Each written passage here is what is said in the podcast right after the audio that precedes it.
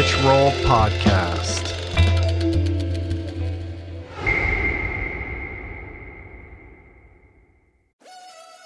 We're brought to you today by On. I am a total gearhead. I love researching the latest technology for the sports I enjoy. And I've learned that people often overlook apparel. But what you wear isn't just clothes, it is, without a doubt, technology. Technology that can make or break a performance. And I can tell you, after spending two full days meeting with the apparel wizards at On Labs in Zurich, that On is innovating in this space like no other with next gen premium fabrics and just this heightened level of sophistication and precision and testing and development and intentionality previously unheard of that puts them just miles beyond the competition. I've been rocking On's high performance running apparel, including the long tees, the weather jackets, even the climate jacket, all super lightweight, tailor fit, built to move, and just gorgeous to get you out and get it done in fleet-foot comfort no matter the weather. I'm super proud to be a brand partner with this impressive team. From increasing product sustainability to improved energy return and impact protection, truly Swiss innovation at its finest. To get you moving, On is offering an exclusive 10% discount. To redeem, head over to on.com slash richroll and use code RICHROLL10 at checkout. We're brought to you today by Recovery.com. I've been in recovery for a long time. It's not hyperbolic to say that I owe everything good in my life to sobriety. And it all began with treatment, an experience that I had that quite literally saved my life. And in the many years since, I've in turn helped many suffering addicts and their loved ones find treatment. And with that, I know all too well just how confusing and how overwhelming and how challenging it can be to find the right place and the right level of care, especially because, unfortunately, not all treatment resources adhere to ethical practices. It's a real problem, a problem I'm now happy and proud to share has been solved by the people at recovery.com who created an online support portal designed to guide, to support, and empower you to find the ideal level of care tailored to your personal needs. They've partnered with the best global behavioral health providers to cover the full spectrum of behavioral health disorders, including substance use disorders, depression, anxiety, eating disorders, gambling addictions, and more. Navigating their site is simple. Search by insurance coverage, location, treatment type, you name it. Plus, you can read reviews from former patients to help you decide. Whether you're a busy exec, a parent of a struggling teen, or battling addiction yourself, I feel you. I empathize with you. I really do. And they have treatment options for you. Life in recovery is wonderful, and recovery.com is your partner in starting that journey.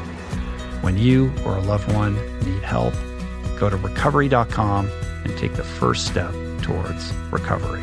To find the best treatment option for you or a loved one, again, go to recovery.com.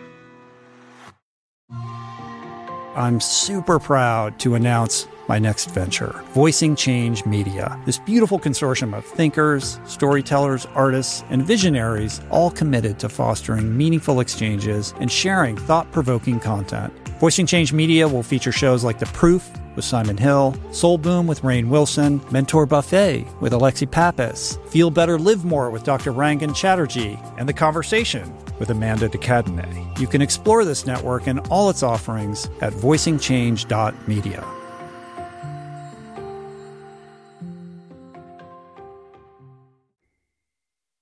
All right. Adam Skolnick is back, and it's time to take roll call. Let's do the show.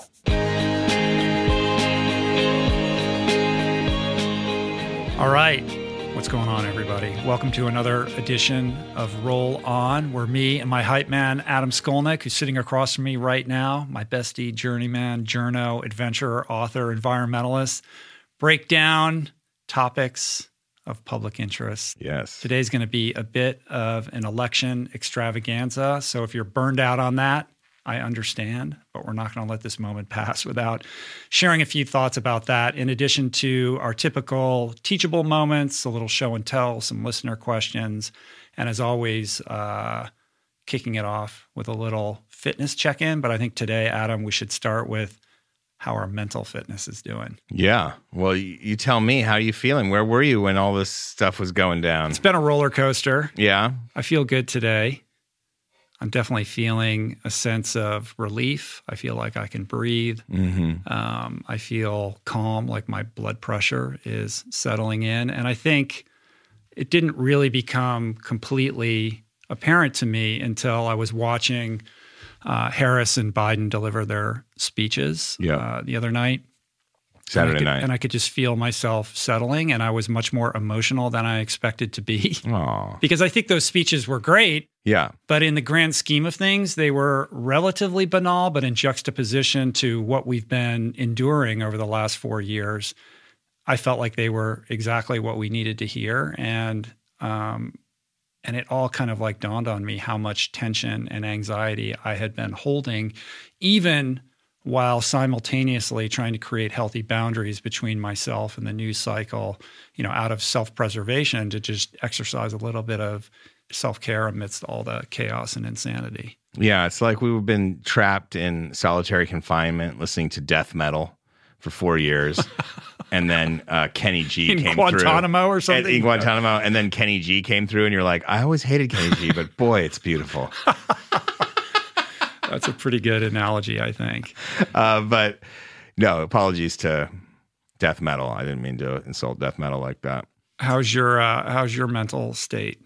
You know, I'm good now. It was uh, it was funny. Like I've been very positive. I've been very. I, I've believed that there was a chance to win this whole time. But on on Tuesday, when it was not going well, uh, I have to admit I did not feel like it didn't feel like a win. It felt like we were going somewhere dark. It felt like, uh, and I wasn't shocked by it. I'm not shocked by the numbers Trump got, and we'll talk about why We're going to get into all of that. but um but and I wasn't surprised at the time and I wasn't like affected like I ha- I was 4 years before, you know, where I was really really really upset. Mhm. Um this time I was like, okay, trying trying to stay on top of it. And then the next day, uh, waking up to better news and then following it throughout the course of the day on Wednesday and into the night where it looked good. Um, again, I felt like I could sleep well. I wasn't like super consumed with it. And then on Thursday, when like we had turned the corner, and I think by the, I I forget what time it was that uh, we took the lead. We were on our way taking the lead. We meaning Biden, Pennsylvania, and Georgia, and all of that right when it started looking really good, I started freaking the fuck out. you know, like I was like, I was like, is this going to work? And I couldn't sleep. And I checked like three times in the middle of the night. And like, I was, uh, I was, I don't know why, but I was like, I was afraid like it was all going to be like a mirage and evaporate. the rug was going to get pulled out from underneath you. yeah. And I think that's like Yeah. PTSD from the experience of of of the last four years, knowing that anything is possible Yeah. at any given moment. I mean, my experience was a little bit um, the opposite. The first evening, coming into the dawning realization that so many people had had voted for this person that I had such strong opinions about was a difficult pill to swallow. And I've been processing that over the last week. And I have some thoughts I want to share about that. That was a struggle for me. But then the following day and the days that have followed, I found myself in a state of greater equanimity increasingly. Yeah. Every hour that passes. I'm with you. And like after that really bad night's sleep on th- Thursday, I just realized I'm too I'm too close to it. I'm too attached to it. It's going well. Just let go. And then and I have not even coming close to touching the like uh, angst over who voted for Trump. I mean, like to me, it's like one thing at a time. And the one thing is Biden won.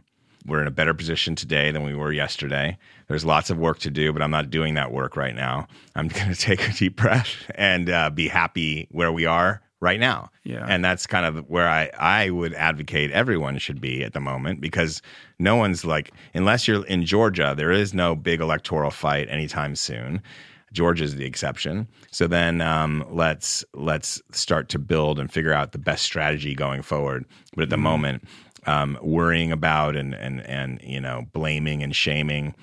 Uh, I don't think it's the time right now. It's the time is to celebrate and and be content with where we are and figure out how to get forward. Yeah. Yeah. Well, before launching into the the bullseye of Yeah. this whole issue, while we're still technically talking about our fitness check-in, Oh right. uh, I think we should give a shout out to our boy Davey, who's taking pictures over here, who just ran his first half marathon Davey.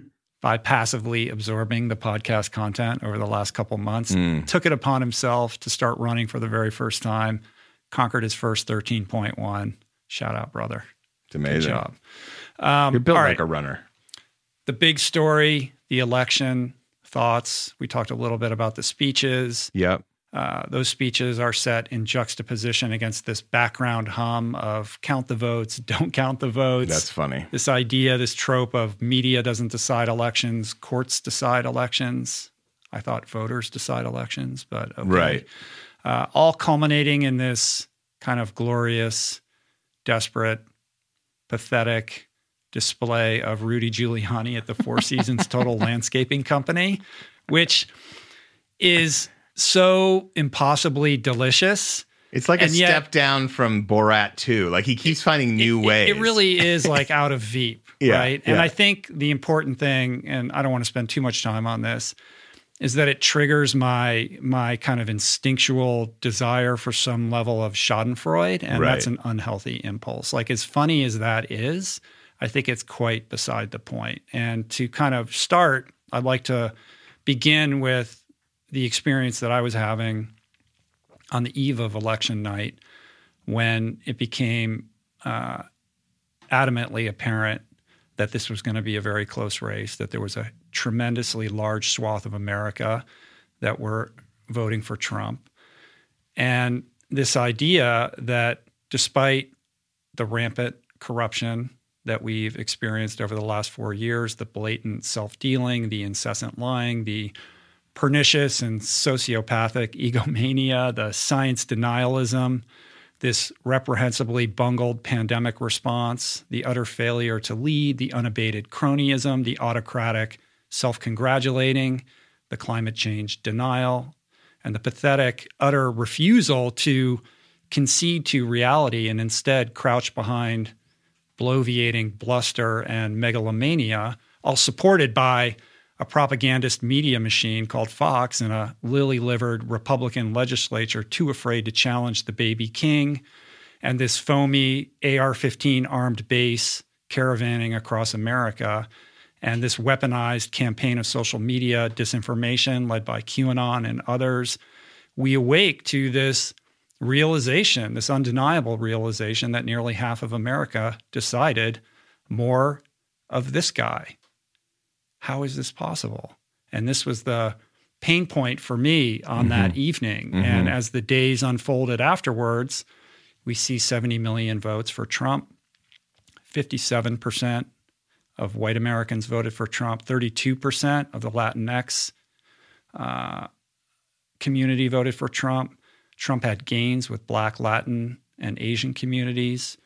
Mitch McConnell and Lindsey Graham were reelected. Republicans retain control of the Senate. Kushner is now pushing for new Trump rallies.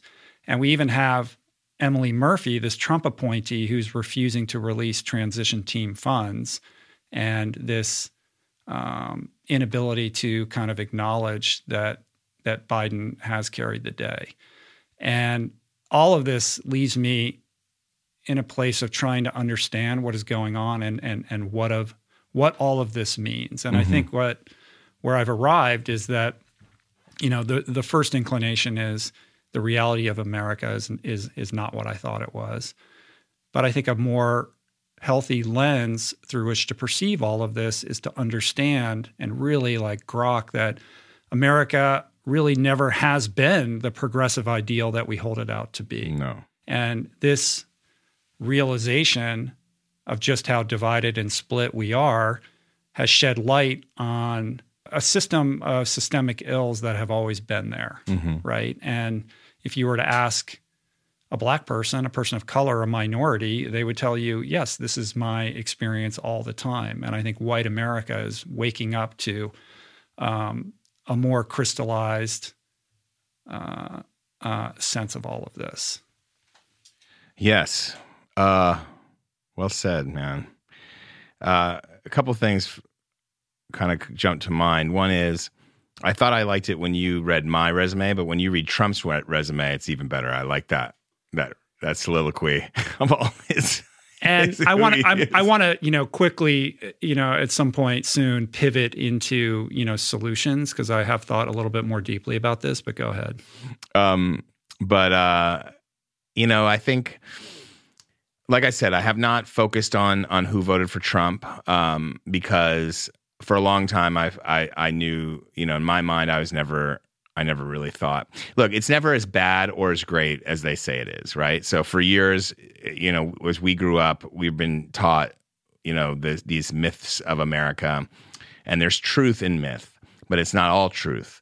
Um, there's truth in history, but it's one perspective of truth, and so uh, we create in our own minds this this this version of America that we experience but it's never it's never the great ideal. It never was the great ideal that they taught, and it's not as bad as we like to think of it sometimes now. You know, it's not it's never it's never as great and it's never as awful. That's my feeling about mm. certainly about America. Um, but yeah, no, it's never been the progressive ideal. I think that the one thing Trump has given us is this revelation of some deep fissures and deep problems that we haven't dealt with for a long time. I think that you know that it, four years ago, uh, when Dave Chappelle hosted Saturday Night Live right after the election, one of the skits that sticks out for me is him and Chris Rock went to a, an election night party and they were joking because all the white people were like in tears and you know America might be racist and they were laughing about it because right. exactly what you're saying. But um, but now it's right right there out in the open and maybe worse than anybody has thought.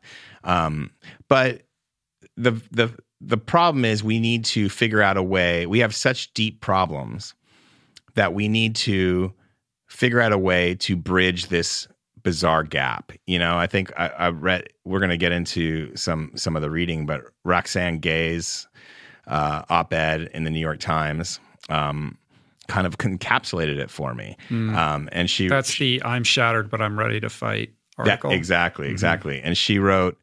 The United States is not at all united. We live in two countries. In one, people are willing to grapple with racism and bigotry. We acknowledge that women have a right to bodily autonomy, that every American has a right to vote, and the right to health care, and the right to a fair living wage. We understand that this is a country of abundance and that the only reason economic disparity exists is because of a continued government refusal to tax the wealthy proportionally. The other United States is committed to defending white supremacy and patriarchy at all costs. Its citizens are the people who believe in QAnon's conspiracy theories and take Mr. Trump's misinformation as gospel. They see America as a country of scarcity, where there will never be enough of anything to go around. So does every man and woman for themselves. They're not concerned with the collective because they believe any success they achieve by virtue of their white privilege is achieved by virtue of merit. They see equity as oppression. They are so terrified, in fact, that as the final votes were counted in Detroit, a group of them swarmed the venue shouting, Stop the count. In Arizona, others swarmed the venue shouting, Count the votes. The citizens of this version of America only believe in democracy that serves their interests.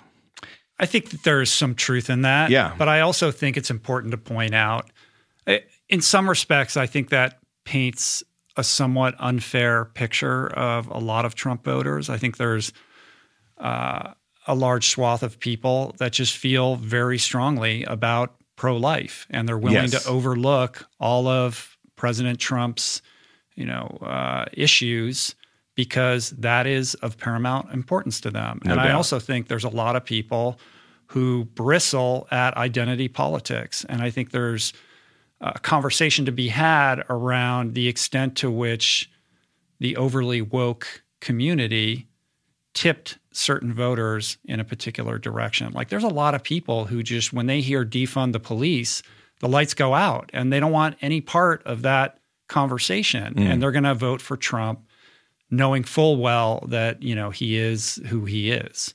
And I think that we need to have an honest conversation about the extent to which you know these conversations around equality, um, you know move us in the right direction or move us away from you know the shared common good that we seek. I agree. I mean, I think they're the the progressive people are are are are painting already very bold lines in an us versus them fashion, and uh, I agree that that's why I'm not touching that 70 million number and letting that make me feel worried about the condition of America because I was already worried about the condition of America. I already know that we have misinformation. I already know that we have division. I already know that we have people in the streets actually already fighting out little skirmishes. I get it. I know that.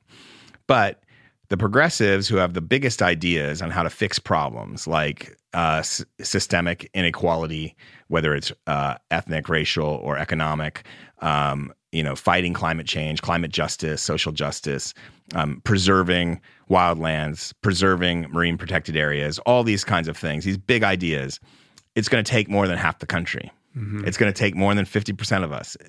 If there's 70 million over there, we got to get 10 we got to get 15 million of them. And in order to do that, you have to fundamentally understand and appreciate the importance of coalition building and reaching across the aisle, which yes. gets into, you know, a perhaps underappreciated advantage of somebody like Joe Biden, which yes. we're going to unpack in a minute. And yeah, I mean, I agree with that. And as much as I adore AOC and so many of the ideals that she stands for, and I just have so much respect for her energy and enthusiasm and her ability to um, you know, articulate difficult concepts and you know, hold truth to power Absolutely. and all the things that she does. When she tweeted the other day that we need to kind of make this list of people and hold them accountable, there's an aspect of that that I can get on board with. Like, okay, like let's not forget how we got here. At the same time, I'm not sure that that's really the productive way forward if we want to establish the kind of coalitions we're going to need in order to enable the change that we'd like to see. Right. I mean, of of the 70 million who voted for Trump, 10% of them is the stat I heard voted for Obama. Mm-hmm. Um, so 10% of that 70 seems like that should be up for grabs. Um, we have to communicate in good faith. Uh, I'm with AOC when it comes to finding out who separated children, who made those orders. You know, we have 550 kids whose parents were sent away and deported and weren't kept track of, and now we have 500. We have, I guess, it's 500 kids here that we don't know when they'll or if they'll ever see their parents again. Mm-hmm. I mean, that's a crime against humanity. People who committed crimes against humanity, and I put uh, Kirstjen Nielsen, who was head of DHS, in that category. I will I will gladly put her in there. As my personal opinion.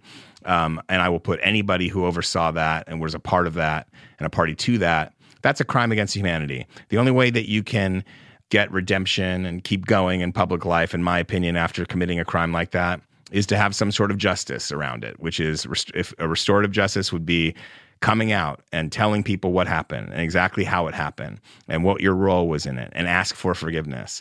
Uh, but no more denial that this is the same mm-hmm. policy that Obama had. No more denial that it didn't happen. Um, so those people, I think, they belong on a list of investiga- uh, investigations should be really conducted and figure that out. Um, people who are having office jobs, I think that's just a little bit too much for me.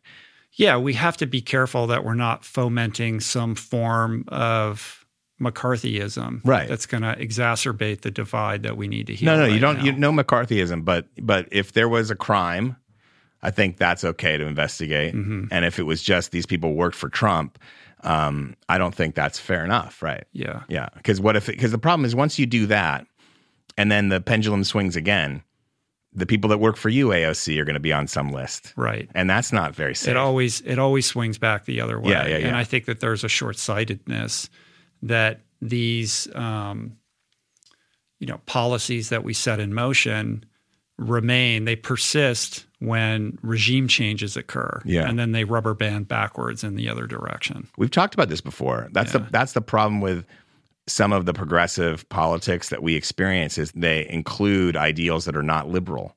Um, there is a thought police, speech police aspect mm-hmm. to it.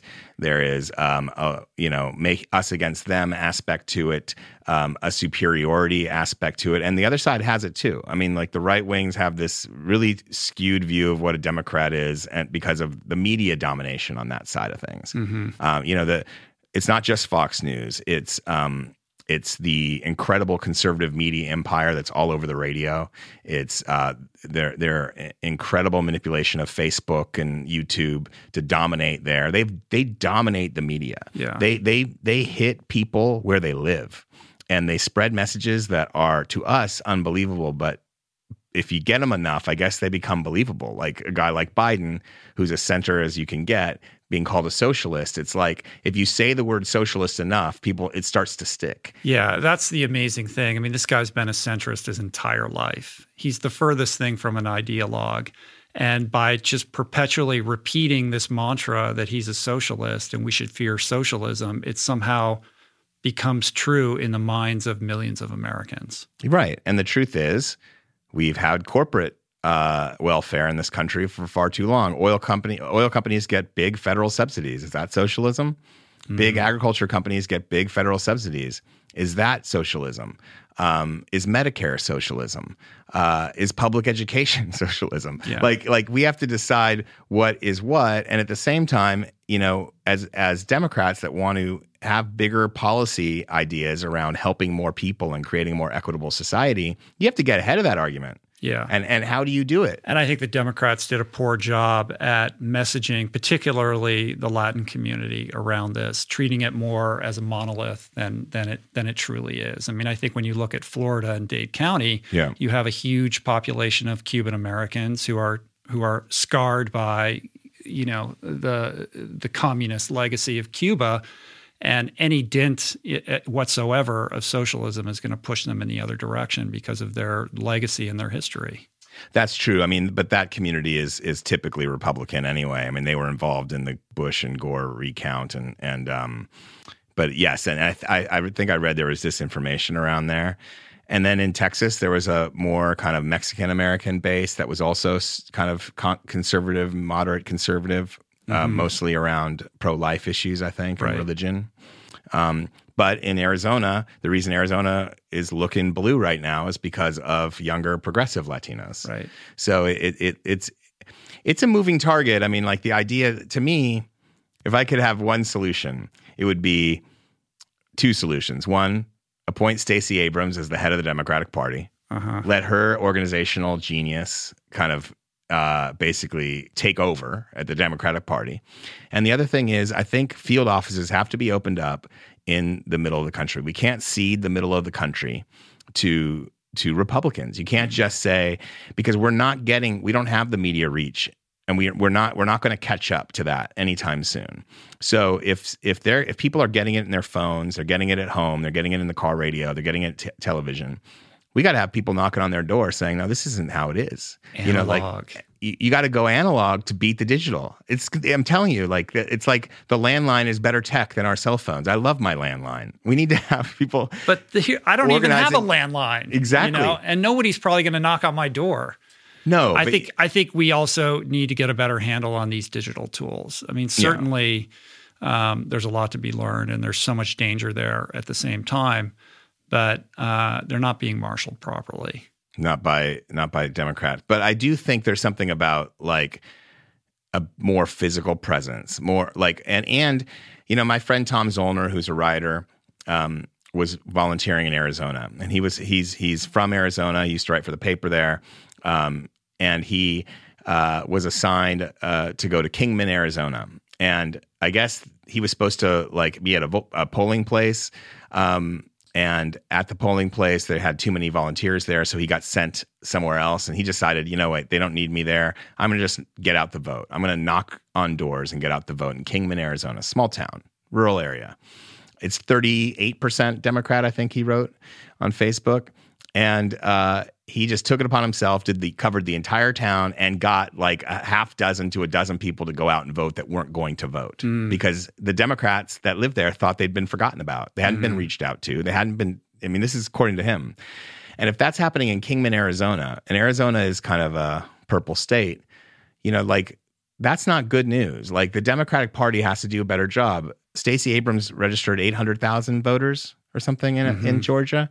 Like we need that kind of energy we don't need the the cozy up with celebrity energy anymore because that's part of the resentment. You know, there's too much. There's too much cozying up with celebrity. There's too much cozying up with um, with Silicon Valley. Too much cozying up with millionaires and billionaires and cultural elite. It's too much. Well, it's repellent Yeah. for a lot of people. And the most important thing you said is that these people feel like they've been forgotten. Yeah. And I think there's a lot of people like that. And when you when you're in that place and you feel like you have no agency and you're not being heard, and then you're getting messaged with political you know, I don't even want to call it propaganda, but messaging that triggers that fear impulse or exacerbates that sense of being forgotten, that's going to marshal a powerful emotional reaction and instinct in people. And the Democratic Party has done a terrible job at figuring out how to how to really answer to that. And I think that's really where the work needs to needs to be, you know, I agree. I mean, in 2008, Obama was a genius at grassroots organiz- organizing. He didn't take um, any contributions over a certain dollar amount. He had more small donations than a history of the presidential politics, as far as I know, in modern modern campaigns. Um, and he he was a genius at it. And we need to get back to that. Um, you know, we need to re- we need a return of that. I mean, the one one thing, last thing I'll say on on because before we get to the Biden and kind of moving us forward. Um, there was a great Politico article I shared with you. Right. America is eerily retracing Rome's steps to a fall. Will it turn around before it's too late? This came out, I think, Monday before the election or on election Mm-hmm. it day. was before I think it was just before election day. just before election day. And it's not your typical like we're fucked because of Trump article. This is a historical deep dive into Julius Caesar. It's it's an incredible read. I mean, I've I've recommended it to some people. Some people are scared by it. It's it's definitely eerie. Um but what there are these crazy parallels that I never knew. I never knew mm-hmm. Julius. You know, like I, I was forced to read Julius Caesar by Shakespeare, but I don't. I don't recall ever knowing these kinds the of details. The details. I know. I sent it to I sent it to Ryan Holiday because I felt like he could have written it because he's so steeped in Roman history. But the parallels between you know the end of the Trump era and the end of Julius Caesar's reign are unbelievable. And Well, this his is like first a, reign. was- right? And Yeah. this is like a five thousand word you know think piece. Yeah. right? Yeah, yeah. this whole thing. just I'll just give the highlights to the listeners. Uh, big sex scandals. Uh, Julius Caesar was rumored to actually have had slept with a king prior Right. Prior know. to his I- I- rise. that I did not know. yeah, no. Um, he was very famous before he came into office. He was in crippling debt. He was despised by intellectuals. He promoted his own image with these ostentatious festivals and the gladiator games. So the the Trump rally uh, thing is there. His opponents uh, ridiculed his attempts to disguise his balding. He wore Mm-hmm. the oak wreath on his head because of his bald spot. So the comb over. And he took his Roman message times. right to the people. It was Yeah. like a, a preternatural Twitter. He did. He rallied against the elites, and he did it in this uh, um, something called Contio, I think it was called. And it was Contio was a public forum of debate where people from the left, the right, the center, everyone would come together and they'd scream at each other. But but they were actually a part of a political apparatus where ideas were kind of debated there, and some of those ideas ended up making it up to Senate, and the Senate would adopt them into law if they were approved, and all, all of that. So it was this. It was a vital political forum, and and he turned that completely upside down, where he'd go there Right. with his big following, and he'd turn them into rallies Yeah. where he'd rail against elites, and um, basically what happened was everything became so polarized on both sides. So, and that's what we're seeing here, right? So, like the right is is aligned with Trump, the left is is angry, still angry, grieving, pissed off, you know, celebrating at the same time, dancing in the streets. But a lot of people are are still angry and and and feeling like we got our country back when you know they're taking they're taking a pol- polarized view. What happened there was um, Julius Caesar, you know, the, Rome, the Republic crumbled. Julius Caesar ended up returning to Rome with a big army, took over and installed himself as emperor for life until he was assassinated. I mean, that's basically the that progression. Um, of course, Trump didn't win the election. This was the prediction. If Trump had won the election, we were going to be. So now we have this opportunity, right, to to distance ourselves from this Roman narrative, um, and that's where we're at. But but the conditions that we have, the polarization, all of that needs to be dealt with. Yeah, it's very it's it's eerily similar in so many interesting ways. It's a fascinating read. We'll we'll link that up in the show notes. Yeah.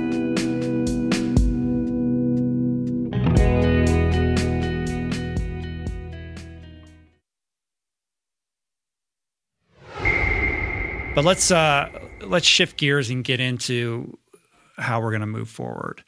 Um, you know, like I said at the outset, as kind of hilarious as the Four Seasons total landscaping situation is, Yes. I really feel it's important to resist that Schadenfreude impulse. And I think we need to start investing in how we're going to heal as a nation and, you know, coalesce and coexist because we are so split. You know, Yep. somebody who grew up, you know, I grew up in Washington, D.C., uh, it was very much an inside the Beltway environment. My dad was a government lawyer. My next door neighbor was a Republican senator. The director of the FBI lived around the corner. And the school that I went to was filled with the kids, uh, you know, the the sons of prominent politicians all across Washington. So I was very much steeped in politics from a very young age.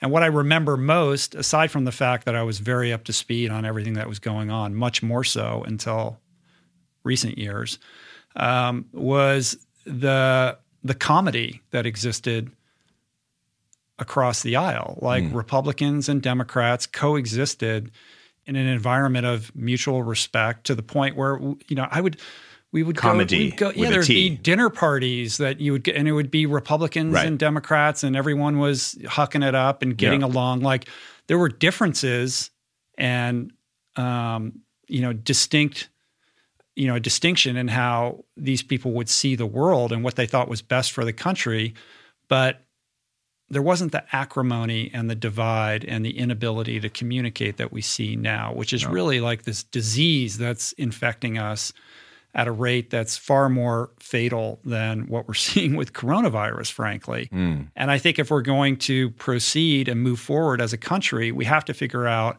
a way to return to some level of that comity. And that's one reason why on the eve of the election, I wrote that piece for Esquire, Yep. which is kind of about, you know, how to navigate the week to come and the weeks that follow. Great you know, piece. I wrote that. I wrote that. It, it- you know, it's not a political piece in any regard. It's really a self care piece. like how fantastic. how do we maintain some level of equanimity amidst the chaos? But implicit in all of that is this idea that we need to figure out how to communicate with each other, the importance of meaningful conversation and what we try to do here on the podcast and how we apply, you know, what I try to practice here in our daily lives with the people that we encounter. And it's a tough pill to swallow and it's difficult because we're so disharmonized at the mm-hmm. moment and because we see things so differently and and that difference has been you know infected with this you know this this uh you know this sense of of confusion and acrimony that we all feel like it's an impossible bridge you know to to cross for for each other Yeah. um, I loved Dave Chappelle's uh, opening monologue on Saturday Night Live, where, you know, that's a guy who could have gotten up and said all kinds of, you know, hilarious, but, you know, divisive things. And instead, he sees that opportunity to, to say, like, I don't hate anyone. I hate that feeling that nobody cares about you, which speaks to what we just talked about this Yeah. idea that there are, are so many people who feel overlooked in this world Yep. and that we need to find forgiveness and joy in our lives, right? And I think that's super powerful coming from a guy like that who, you know, has become in many ways this, you know, this sort of, you know, uh, comedian prophet for Yeah. our times. He's a healer. He is a healer. Yeah. Um, it also helps, I think, part of his perspective. I, I don't think you could take away the fact that he lives in a small town in Ohio Mhm. where he's living around in farm country where Right. it is red, red state Yeah. land. Yeah. And he's had good experiences there and he's had negative experiences there, which he talked in his comedy show.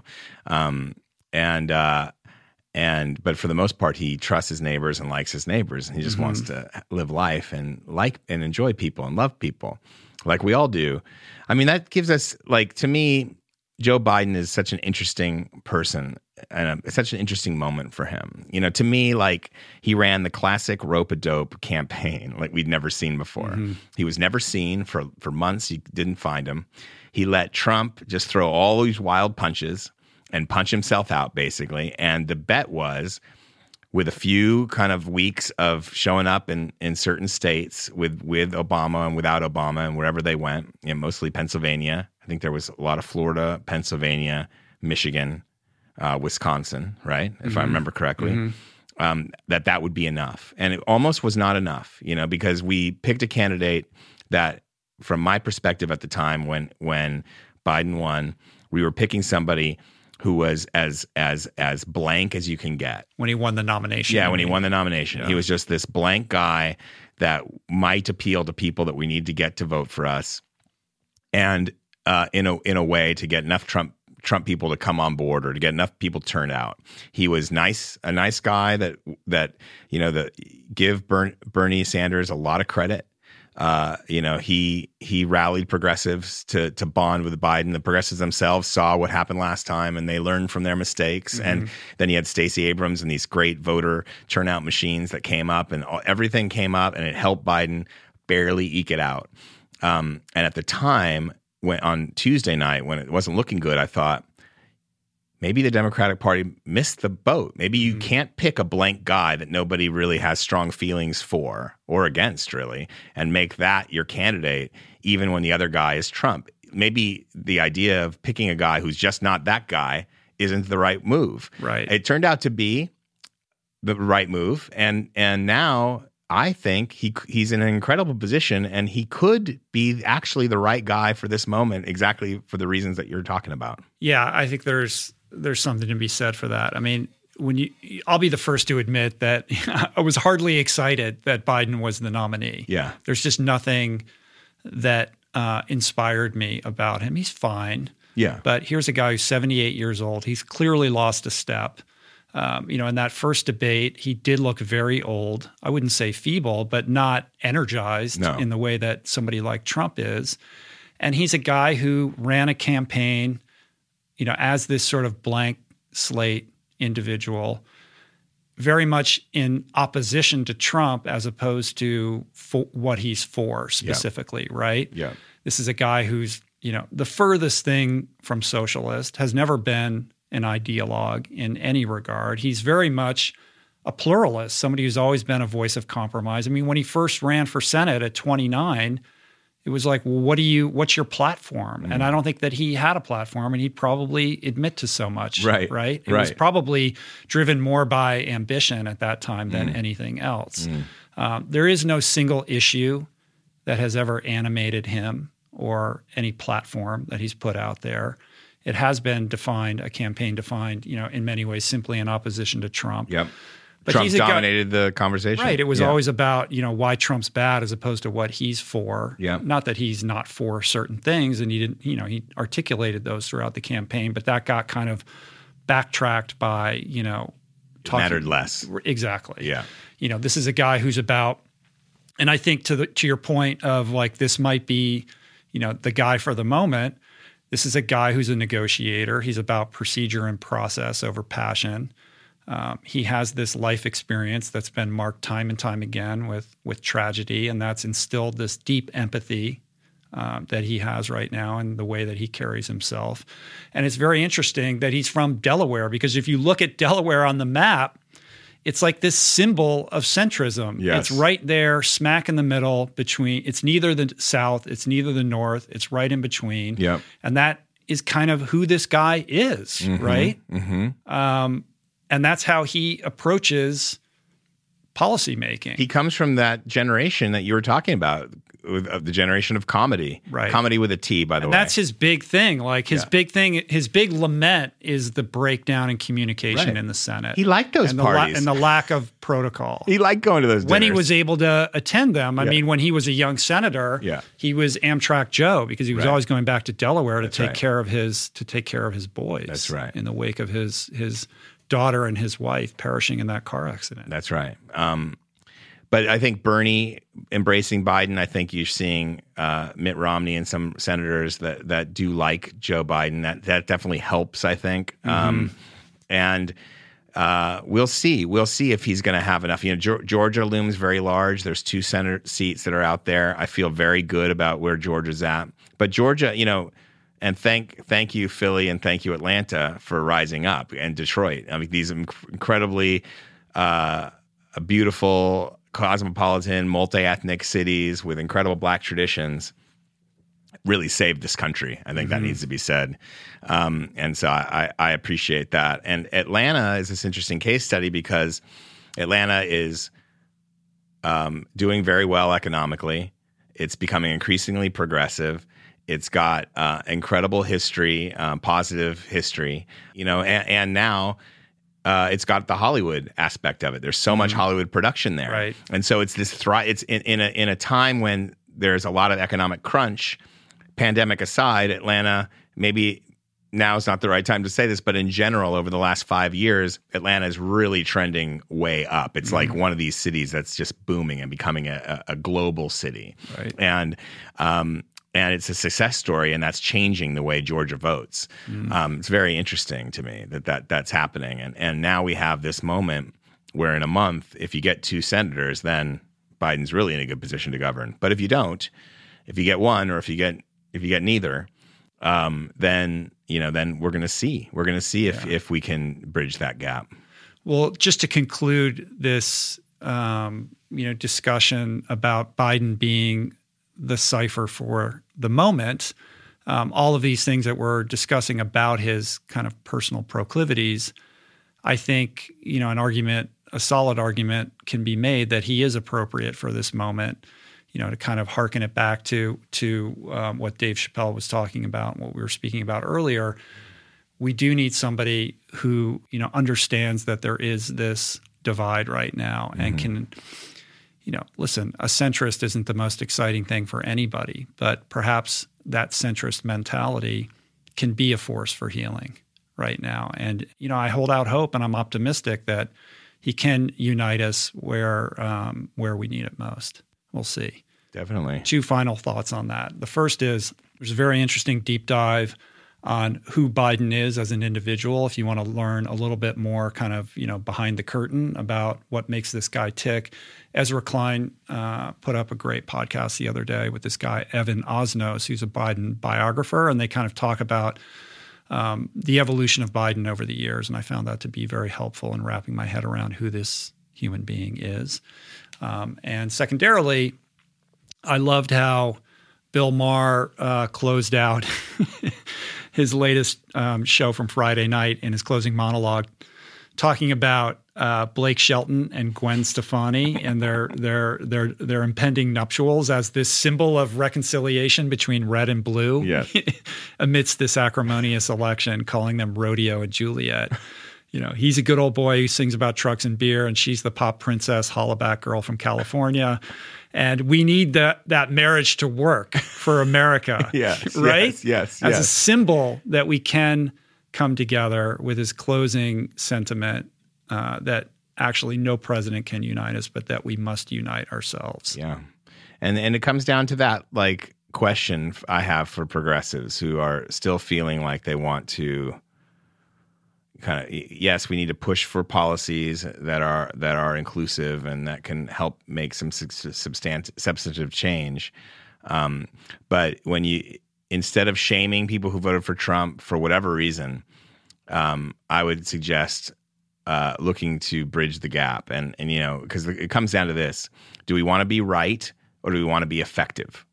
Do we want to be the ones that are superior or do we want to be the ones that build a better world mm-hmm. and to me that's what it comes down to mm-hmm. um, i think that's what you're speaking to and i, I also wanted to say uh, that you know you changed your entire you pivoted in your podcasts you took your podcast that was going very well doing well for you you didn't have to do anything you could have stuck with the interview uh, and and you decided to tackle some really thorny issues and get into some political discussions that are not necessarily a lot of people would tell you not to have done that, and you decided to do that. And I think that um, that helped.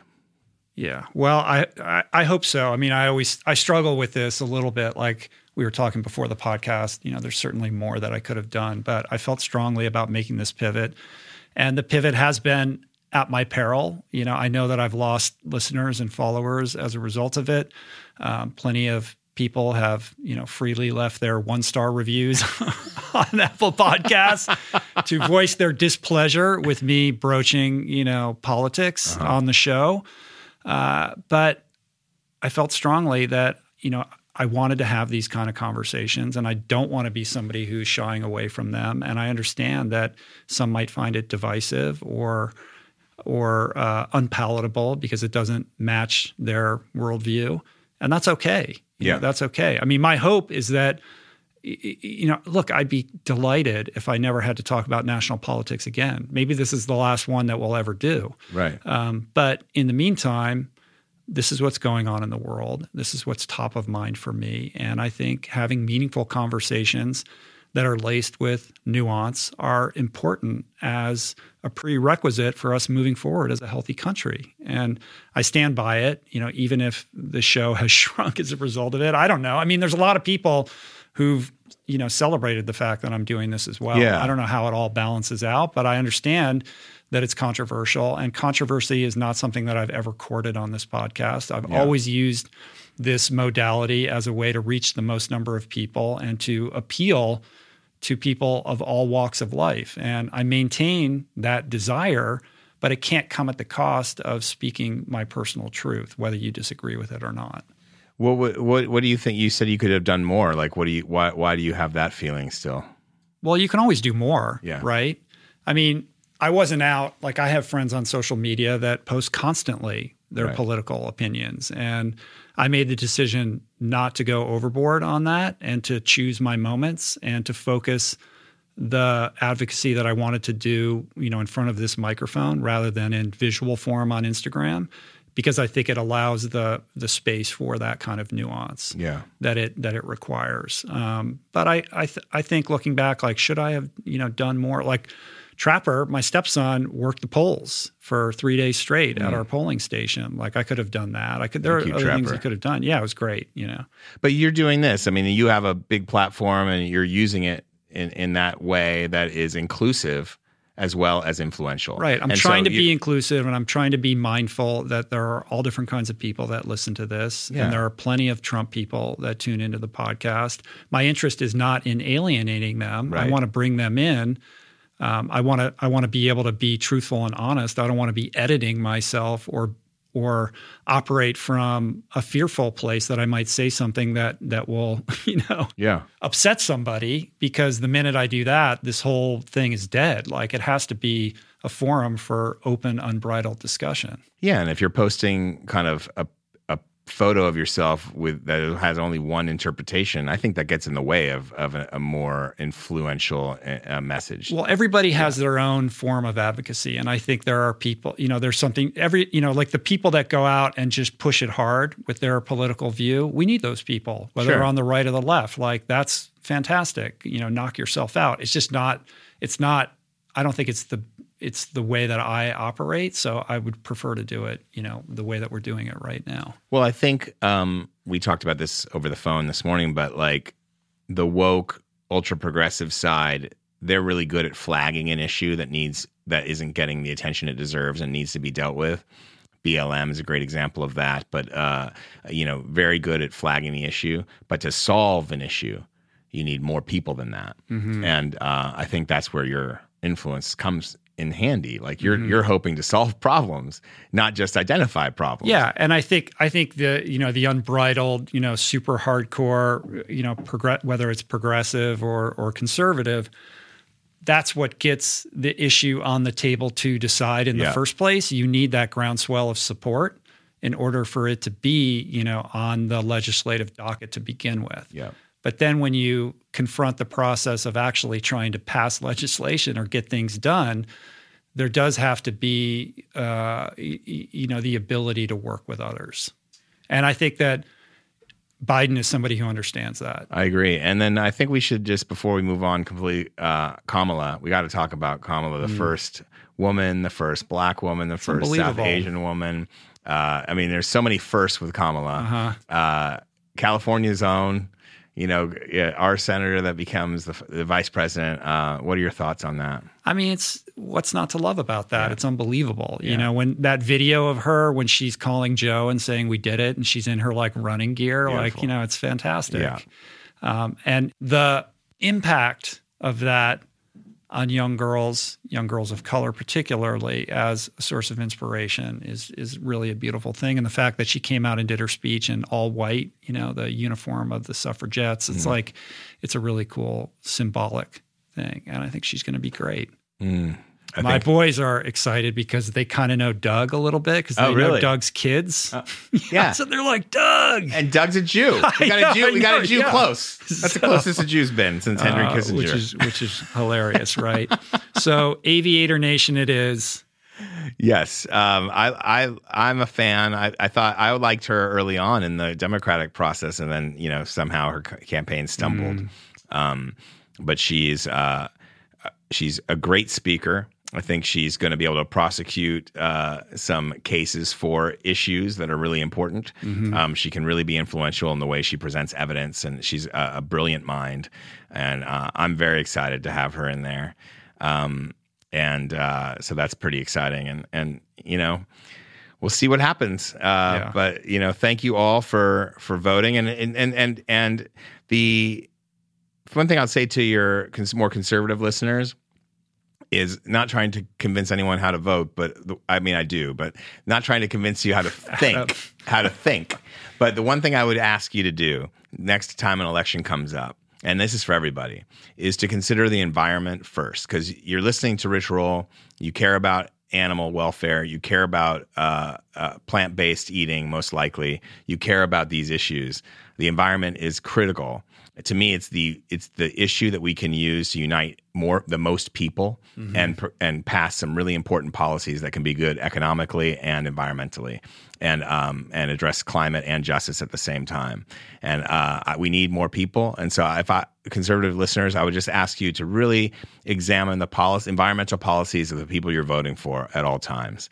Uh, and that should be number one I think for everybody who's voting. We should all be doing that. I know that's my number one issue, um, and I would encourage it. I think it's every should be everyone's number one issue mm-hmm. because mm-hmm. of where we are at with climate change, because of where we are at um, with the clock ticking, and uh, I would I would really suggest to to people out there that are kind of in the middle to look at that. Yeah, I, w- I would second that. I mean, I would have preferred a candidate who uh, was more progressive on mm. climate issues than somebody like Joe Biden, somebody who's really on top of it, somebody who you know is very single-minded about how important that is.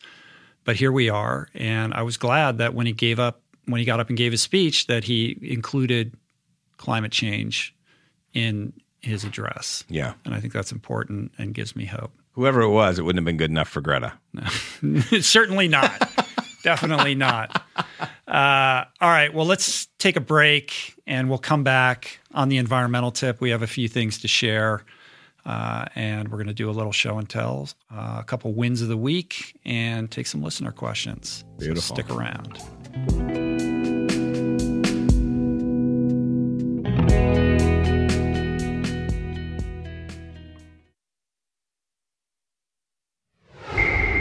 And we're back.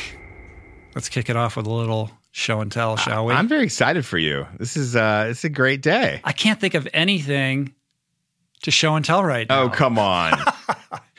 so today is November 9th. We're recording this on Monday. This will go up Thursday morning. Yep. Um, at that point, the book will be in the wild. It's called Voicing Change. I talked about it. We don't have to go on and on about it because we shared about it the other day. But yep. um, interview the book anthology. is officially available uh, through our website, richroll.com slash VC. To purchase, we're shipping globally. I'm very excited. We're actually a little ahead of the curve because we already have shipped out some of these books, and I'm starting to see them pop up on social media. People seem to be enjoying it. Really proud of it. Basically, it is inspiration and timeless wisdom lifted from the podcast. We feature 50 guests over the years with beautiful photographs and we've transcribed uh, some of the more impactful aspects of those conversations and distilled them down with essays. And just, I'm really proud to be able to share what I think is a really fair and beautiful representation of what I strive to do here on the show. And I'm excited that it's now in the wild. It's a beautiful book. It's on my coffee yeah. table. Thank you, Fawn. Um, and you also had that great piece in Esquire. We referenced it before. Um, and you were, it's, you're, I mean, that's a big deal. Like Esquire's, right? You it like was a big deal. I Yeah. mean, first of all, shout out to Jeff Gordinier, Okay. who connected the dots there with the editor at Esquire. Um, because I reached out to him, I'm like, I got this book coming out. I should probably, you know, explore some press stuff. I don't have a publicist or anything like that. And he made some introductions. And the editor at Esquire was like, Yeah, we'd love to hear from Rich. And then I was like, Oh shit, I have to write something. And uh, of course, I waited until the last minute. The uh, the assistant editor was like sending me emails. Are you going to write this thing? Or like, I create these deadlines so that I'm pulling my hair out, thinking, what is it that I could possibly say? And intimidated because of the literary tradition of Esquire. Like I start thinking about Hunter Yeah. Oh, S. Thompson and yeah. like all these people that have written for that publication Baldwin, over the maybe? years. Yeah. And uh, yeah, exactly. Yeah. And um, got it together though, and shared that piece, and and they ran it. And like 4,000 words. It was a right? big. Well, w- here's what's funny. They said, I said, well, you know, what's the deadline and like how many words? And they were like, 800 words, 800 to 1,000. Right. So I write the thing. It's 2,000 Okay. words, and I thought. I'm not going to edit it down. Like I'll send it over. If they want to cut it, I'll cut it down. But um, I thought that the version I sent them was was the better version, and it was digital. It wasn't going in the print magazine anyway and they liked it. I mean, we did a round of edits and trimmed it up a little bit, but yeah, I mean, that's no okay. small thing for me. Like, it's a big deal. For me. Yeah, me it's as a big writer. deal. I mean, you fa- you publish in the New York Times and in Outside all the But time. never Esquire. I've never written for a magazine before. So, Esquire's never had me. yeah, Yeah. Well, maybe I'm, I might know someone over there. you might know a guy. But uh, but yeah, I was thinking. I was going to ask you. Can yeah. I add magazine editor to my bio now? Not editor, writer. Right, oh, that's what I meant. Writer, magazine writer. Which is better, you know, like uh yes, you can. And what's fun is uh we had this discussion of the writing process, right? Mm-hmm. Like a, a quick back back and forth and just like how the low level torture that it is. Right, right, right. it's so painful. I mean, the truth is, I set aside an entire day to Mm-hmm. write that. I think I worked on it for like 10 hours straight and maybe got up twice to go to the bathroom or something. Yeah. Because that's what it takes. And Did you outline when it? you're in the, I, I kind of threw an outline together, Mm-hmm. but you go through that phase of just wanting to pull your hair out and kill yourself because you can't make it good and you don't see the way through. well, the and you- first draft's never really Oh, good. It's, I mean, terrible. And no matter, good. yeah, but no Yeah. matter how many times you tell yourself it doesn't matter, you Yeah. know that the first draft is terrible, and that you, know, and no matter how many times you've seen it through to its conclusion and been proud of what you created, when you're in the weeds like that, it's it it never gets easier. No, we have a really nice process happening at my place where um, the first it's the when I'm doing the first draft or put starting a project, I'll write all day and for a couple of days and whine, you know, periodically over the course of the day how horrible it is. This is a bad one. This one's not going to be any good. And I say that over and over again. Yeah. And then my wife's like, "But you always say that." And then the next day is the time Yeah, I'm you kind don't of rewriting understand it. this time. Yeah, and then It's it- different. I go through it. I go. I do three major passes, and by the third one, I'm like, you know what? This one's pretty good Right. because writing is rewriting. That's the process. You outline it, Uh-huh. And April rolls her eyes. it. And April tolerates all these discussions, um, but that's how it does feel. Though it does feel like this one sucks, and Mm-hmm. Right. sometimes they're not as good. I mean, the, the the the big thing for me is, you know, you you you have this vision of what it's going to turn out to be before you start, Mm-hmm. and it very rarely hits that mark, and that's okay. That's the process. But like that's that's the tr- I think that's where the torture lies. And this is how I envisioned it. This is what I want to say, and then getting there, especially when you're doing a work of journalism and you're trying to find the evidence to get you there. Um, that's the work, and it, Right. and it, it's hard to get there. Mm-hmm. Mm-hmm. And that's that's the torture. Yeah, I mean, with this thing though, is it was a little. It's a little bit di- like if you're doing a journalistic piece, you you kind of ha- know what the story is. Yeah. You're tr- you try to refrain from having a thesis, but you're out like sourcing Yeah. all the you know information that you can to you know establish the facts of what is actually occurring, and then you know supporting that idea. With this, they're like, well, what do you want to write about? Yeah. It's like- it's worse. Yeah, I know. It's harder. Yeah, that blank page, you know, is just the most terrifying Tell me about it. I'm I'm, I'm at war reason. with a novel right now. It's Right. not pretty. And you know, part of my thing going in was like, oh, I want to write something that will, you know, connect and unite people. Yeah. I wanted I want it to be well written so that I'm in service to, you know, that that the standards of something like Esquire that I aspire to be able to write, you know, at that level. I want it to get a bunch of traffic and then maybe they'll ask me to write something else. And as soon as I turned it in, I'm like, do I want to go through that again? Exactly. You know? that, that welcome to my life. Yeah. Yeah. and you're rewarded with another assignment. Yes. And then It's- you have to go through it again. First of all, you achieved all those things, I'm sure. And second of all, yes, I've realized that a long time ago that I chose the one profession where you always have homework. Right. You know, there's always a homework assignment. That's the whole life. You- is a, exactly. Is a, is a t- term This paper. podcast is similar in that regard. Yeah. There's always homework. There's always preparation. It's like I'm constantly doing homework. There's I mean, a I que- love it, but it's still it's work. There's a question down the line that we can, when we, one of the listener questions, we can kind of tap into that.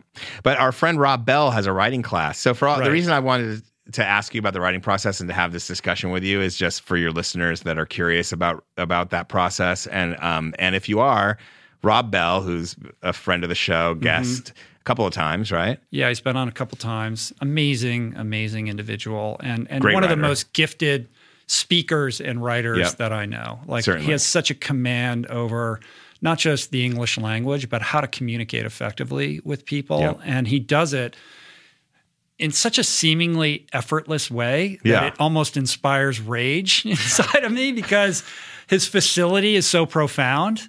You know what I'm talking Yeah, about? well, like well, he's so good at it. You know what? Why isn't I'm he like, running? how do you do that? he should run for office. Can we get a Rob. Bell uh, sit for Senate? He'd be great. campaign.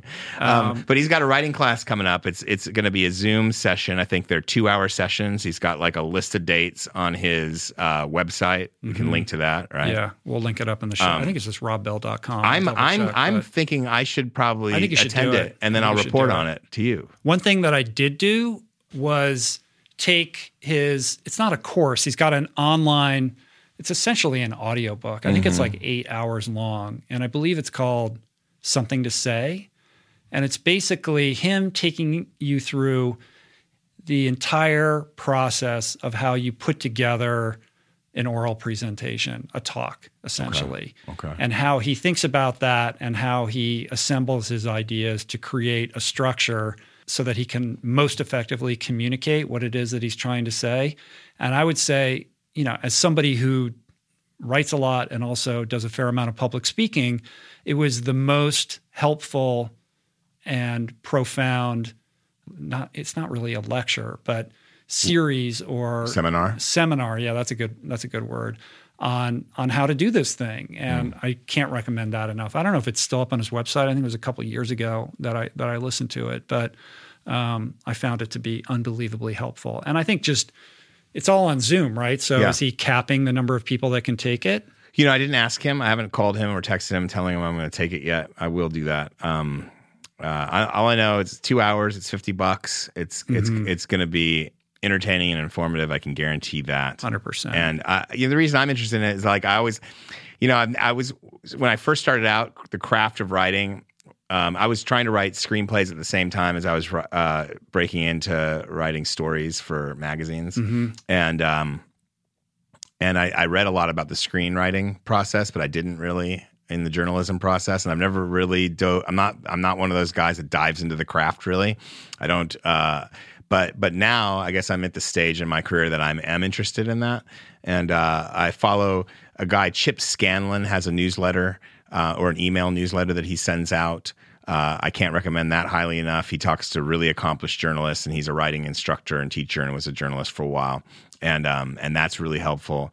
Um, and then I'm I'm interested in writing classes. I want to learn more about Yeah. storytelling now that I'm kind of like mid career. I don't know why, but it, I'm just like attracted to the philosophy of it more than I was kind of coming up. Hmm. Yeah, we'll take the class and then come back and report back you got it.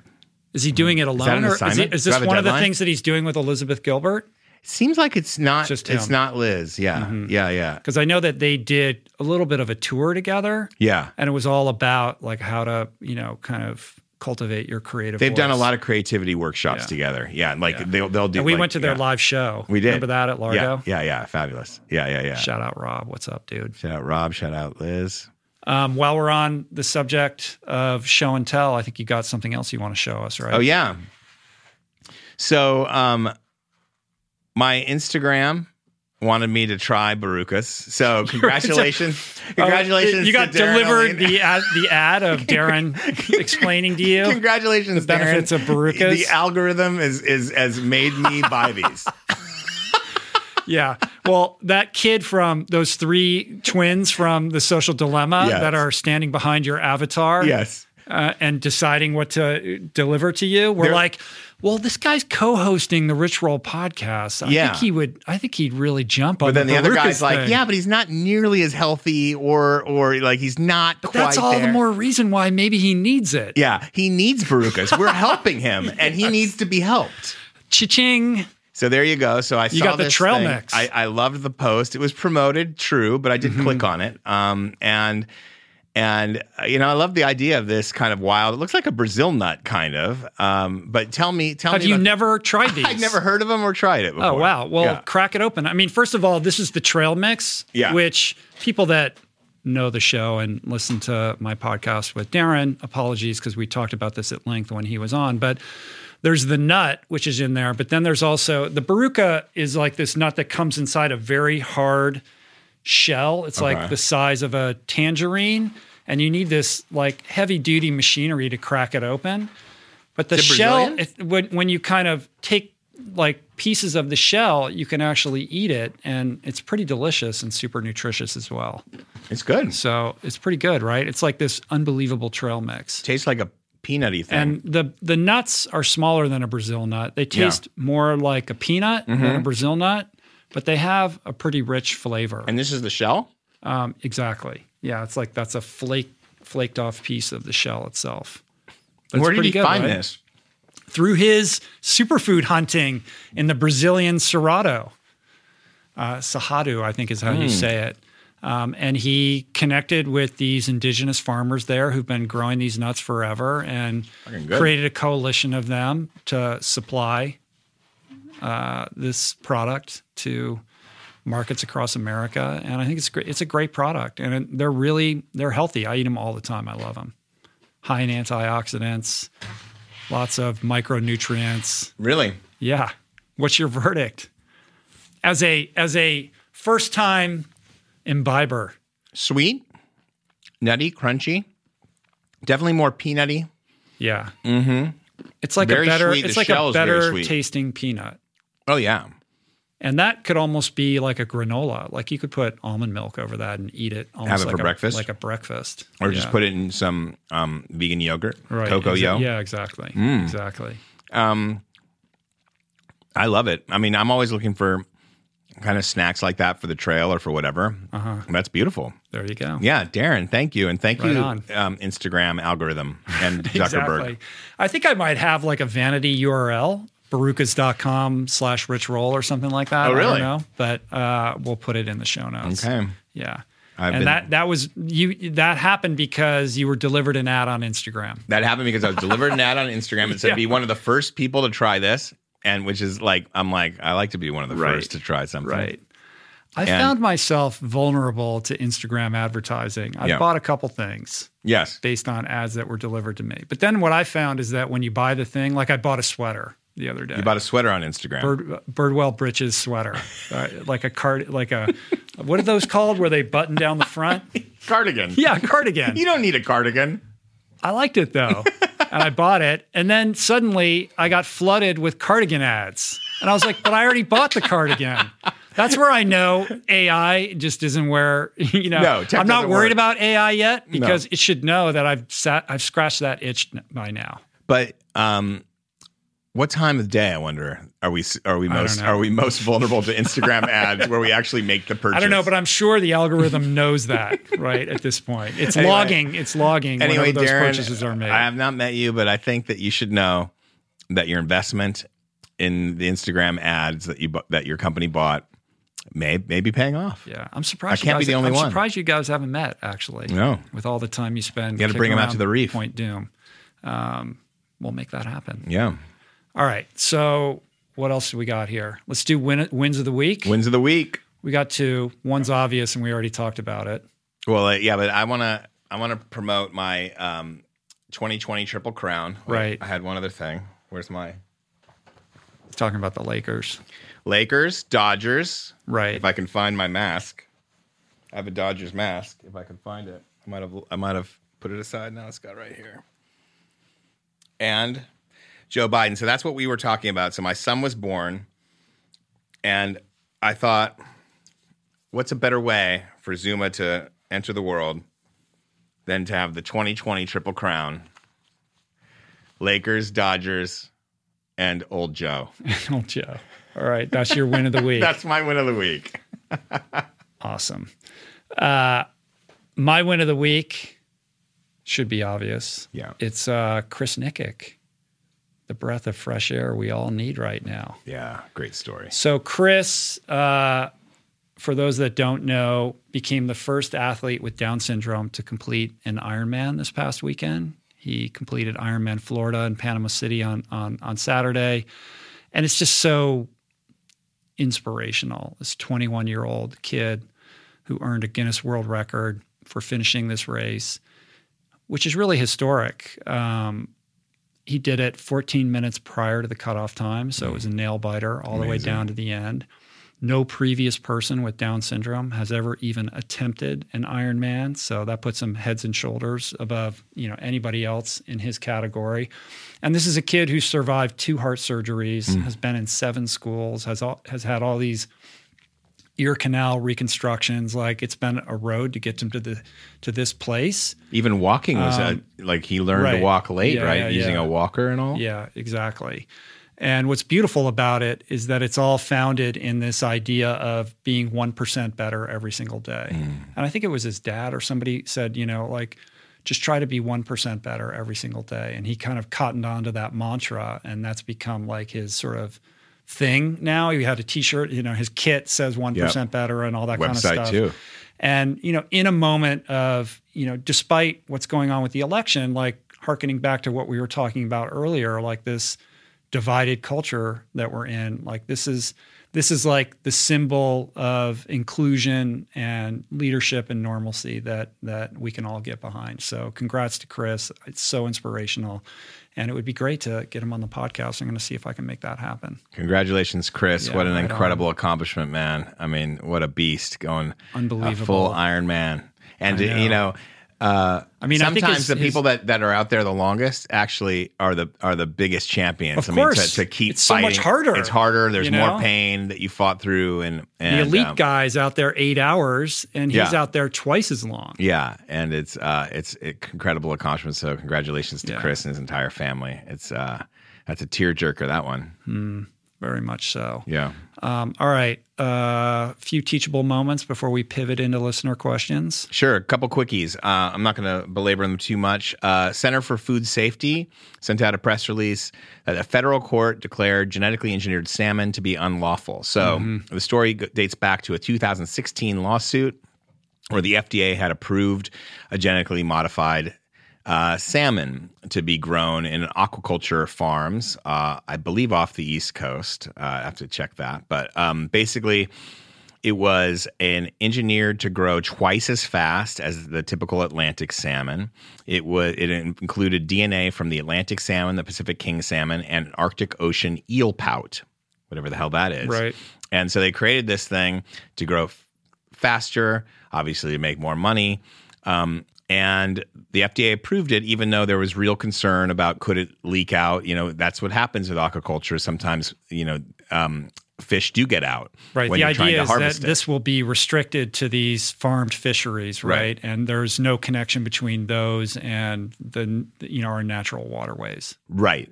But but I don't know where this these farm fisheries were if they were land based or not. That was the idea. If it was land based, that's different. But even then, you, you can't guarantee that a fish will never w- wind up. And, and if it's in a river, that's Nature where salmon goes. always finds a way. Nature always finds a way. So it's like the Frankenstein fish was uh, the lawsuit finally was ruled in favor of Earthjustice and Center for Food Safety. I mean, I personally um, am in favor of open water aqu- aquaculture because the way I see it is it, it is a way to um, reduce the pressure on natural uh, uh, tuna populations and, and and salmon populations, the two most plated fin fish in the world are tuna and salmon. And if we can avoid uh, going in and, and, harvesting those populations, you have a better opportunity for their predators to eat, especially mm-hmm. when it comes to salmon. We're talking about orca um, in the Pacific Northwest and elsewhere. And um, so I'm in favor of open water aquaculture. I think it's a it's it's one of Paul Hawkins' solutions. It's mm-hmm. a drawdown solution for climate change. I'm I am in favor of it, especially when it's paired with um, uh, you know, kelp growing and and and oysters right. and that kind of stuff. I mean, there there is, How do you define aquaculture? A fish farm, mm-hmm. any any sort of uh, water based farm, but open water aquaculture it's different than how they so the, a lot of the bad salmon farms that have caused real problems are so close to shore that they end up polluting the entire mm, uh, right. coastline. And and especially in Chile is is a bad example there are some bad examples there um, Scotland too. But in uh, the way they're trying to do them now with making sure there's current that's coming through so the nutrients don't so you don't just have a bunch of fish poop everywhere basically uh-huh. you don't overcrowd the pens you, you can do things that are more humane you can do things that are more natural and that don't uh, negatively affect the ecosystem.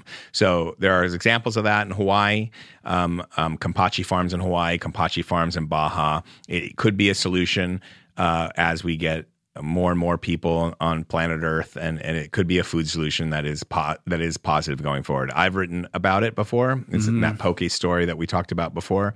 Um, but when it comes to genetically modified food, I'm not 100% against it. There was the Hawaiian papaya was saved with a genetically modified papaya that saved the entire industry um, back in the day, but that came out of uh, the University of Hawaii. It was not driven by a business model. It was driven by scientists trying to save individual farmers, family farmers on, on the Big Island. Were the genetic modifications made to render it more pestilent resistant? More uh, resistant to a specific uh, infestation, a specific uh-huh. pest that was just decimating papaya trees on the Big Island. Right. And so, uh, by, but, by by creating a hybrid with like mouse eyeballs or something. I, like I don't that. think like, mouse eyeballs they, you know, were involved, like, but like I understand why people hate yeah. that stuff. But I'm not like I'm not an all or nothing guy with any solution. But when it comes to creating an animal.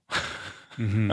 I am hell bent against fucking yeah. with DNA to there's, create an There's animal. such a hubris built into that. Yeah, I mean, yeah. in this particular case, it had to do. I mean, they the the the district court for the Northern District of California ruled that the FDA violated core environmental laws in approving this as a violation of the Endangered Species mm. Act. And my understanding is that it tracks back to their inability to establish that it wouldn't cause harm. Right. Right. And they're just kind of the FDA was saying there's no indication that it's going to cause harm, but that that's very different from establishing that it won't. Right. right? There's a human hubris, and, and that hubris is just it. like yeah. it's not a problem. Like we'll just like we'll deal. I mean, if history tells us anything, that it's that these things go sideways in a way that you couldn't predict. Yes, you, you should always beware the uh, unintentional consequent, consequences of good intentions. Right. Like like that that's that's that's always the deal. Um, the second one, a rewilding um, uh, proposition passed in Colorado, Prop 114, to reintroduce wolves to the Rocky Mountains in Colorado. Mm-hmm. It's very exciting. Um, for those who don't know, wolves were basically all but extinct based on settlers moving to the west. In 1920, I think there was like between 1915 and 1920, there was a real effort to try to kill wolves mm-hmm. um, because they were endangered. They would endanger the livestock um, and kill the livestock. And and um, so there were no wolves really in the west for a long time. Yellowstone Park started reintroducing them in the Clinton administration, and it's been such a success. Um, it's it's created healthier elk herds. It's changed the course of rivers. It's it's been a hundred, and the wolves have really taken. They they found wolves, I think, up in Canada, the Arctic regions of Canada, and they brought mm-hmm. them down, and they they did a very real careful job on. Re, I mean, top shelf rewilding project. There's a book called American Wolf, which is absolutely fantastic. That really handicaps that and it mm. follows some amazing charismatic wolves. I and and some great scientists. Highly recommend that book. Um, anyway, uh, that's been a success. There's pressure now to take the wolves, the American wolf off, the gray wolf off the Endangered Species Act because some ranchers still don't like wolves there because they will right. come at livestock. But if they do take down livestock, That rancher is compensated, but they still want to kill the wolf afterwards. It, it, it- there's a there's a thing about the wolf. The revenge. the impulse revenge or- the revenge impulse.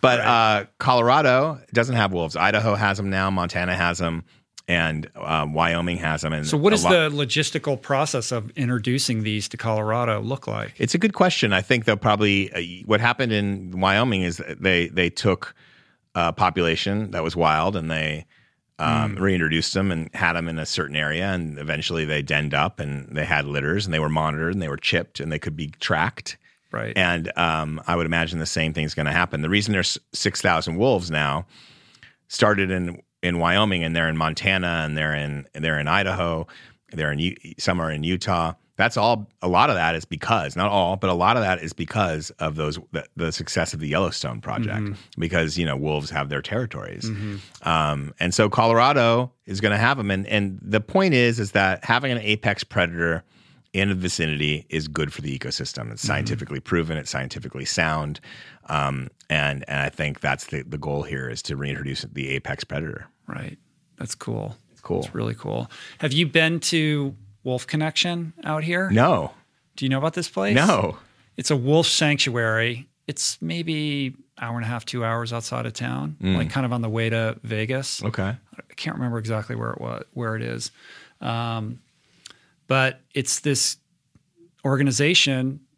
It's mainly this one dude. I can't remember his name, but he's got all these wolves and he takes care of them. And he takes them in when they I don't know what the process for that is. And he's got this like kind of ed- educational arm where they do tours. And Mathis our daughter many years ago she was like obsessed with wolves. And we did her birthday party there and we took all these kids there and spent this entire day with the wolves.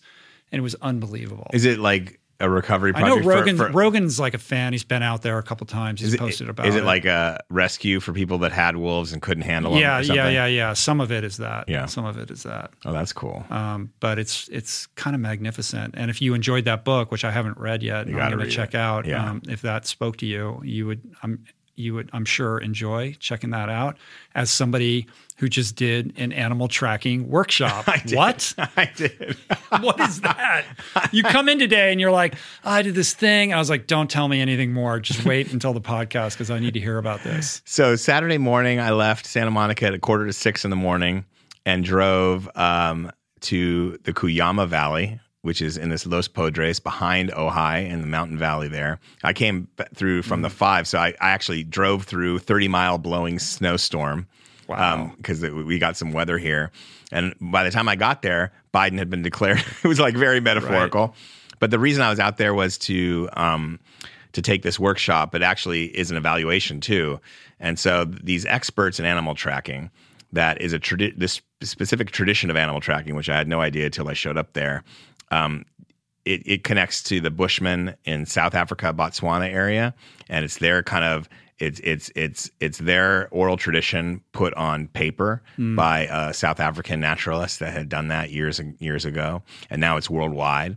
And there's these su- subculture of people that go out and hang out and have what they call dirt time, where they look at tracks, circle them, and try to decide what animal it is, what foot it is, like what where they were going, what the gait was, and try to really analyze what's happening.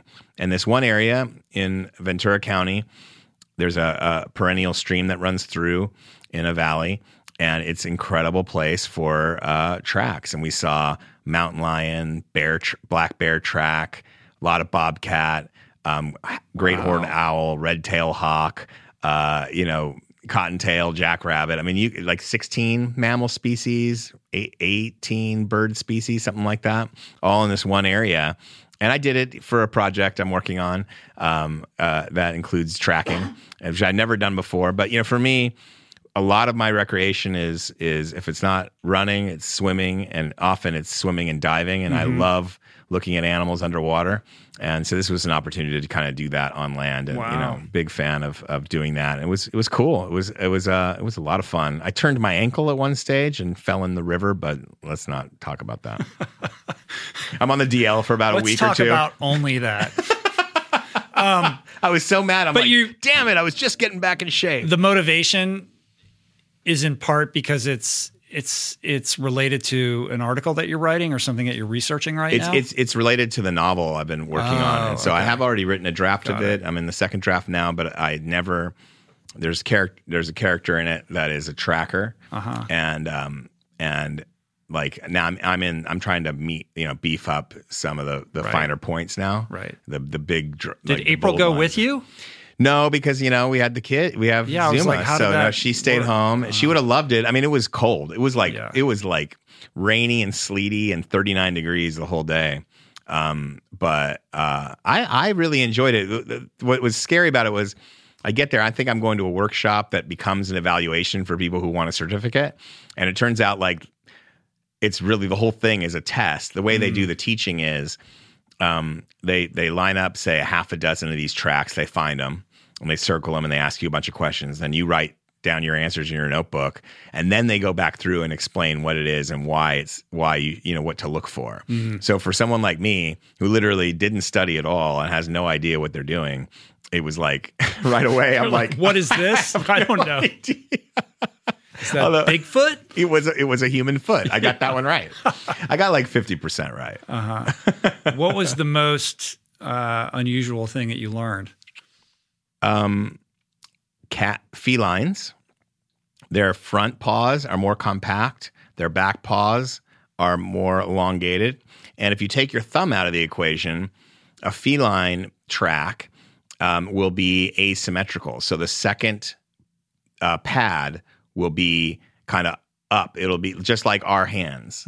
So if you take your thumb out of the equation, that's how a feline's pads will be. Whereas dogs won't have that asymmetry. Um, and and, And that's fel- how you distinguish feline from, from canine? canine. And canines, you'll you might have a little bit of claw. You can see a little of claw, and it's very rare you'll see that with feline. Uh-huh. Because the- they in the- retract their claws. They retract their claws. And then birds, um, you know, uh, there's like a K. I think the talon for for an owl is kind of more K shaped. It's not the classic bird Right. foot. Um, so not all birds have that kind of classic foot. Hmm. And so learning that was interesting. Yeah. Wow. I already knew what rabbit poop looked like. So that wasn't new. Amazing, man. Very yeah. cool. That was fun. Um, all right. So we are on to listener questions. Listener are we not? questions. Let's, Let's do it. do it. Where we going first? Oh, Frank. I see you, Frank. Frank from SoCal. All right. Howdy, Rich. Howdy, Adam. Hope you guys are doing well. I'm Frank, and I'm calling from Southern California. Uh, my question is for both of you. Well, first of all, before I get into that, congratulations, by the way. I think what you guys are doing is such a benefit, and I'm so thankful that I have this as a resource. I think it's incredibly valuable to most people to have um, this kind of guidance available to them, and podcast in general has just been a great resource for me. Um, my question is, I find myself struggling sometimes. I have a thirst and a desire for self-improvement. It leads me down a lot of different rabbit holes. Many of them result in a beneficial change and it's tangible in my life and I, I value that. But sometimes I find that the noise it creates distracts me almost to the point where it's a detriment that I feel like I get easily caught up in some of the tribal battles that are going on in the environment that I'm exploring and, and I almost have to distance myself from it so that I don't get caught up in the, in the fray. And one of the things that I've done as a result of that is I've deleted some of my social media accounts, uh, Instagram and Facebook in particular, so that I am not distracted throughout the day with these thoughts that tend to kind of take me off my path and lead me someplace that isn't that healthy for me. So my question is, Rich, someone who's dealing with this on a daily basis, do you have any techniques um, that you utilize to kind of keep you focused on your journey or your exploration or whatever it is that you're you're trying to achieve without getting caught up in the side play and the battles, especially, you know, given the election, you know, we're all being inundated with ads and all of this negativity. And I really want to protect myself from that. And I'd really appreciate hearing your thoughts on that. Hmm. Um, thank you, Frank. Not only is that a great question, I think it's something that we're all grappling with. Um, I feel like you answered your own question in part, like you've already enacted some roadblocks between you and whatever it is that's triggering you. And I think that's a great start.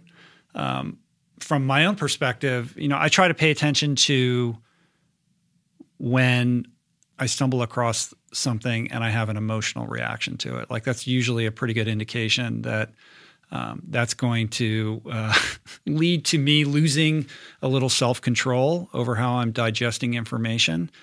And my overall rule, and I wrote about this in that Esquire piece, is is to try to control the controllables, um, let go of things that you don't have control over, and understanding that not every issue needs to be your issue just because it is an issue and it is out there. And as much as I applaud your curiosity and your quest for knowledge and understanding that's leading you down these rabbit holes, it's important to self regulate around that and to erect healthy boundaries.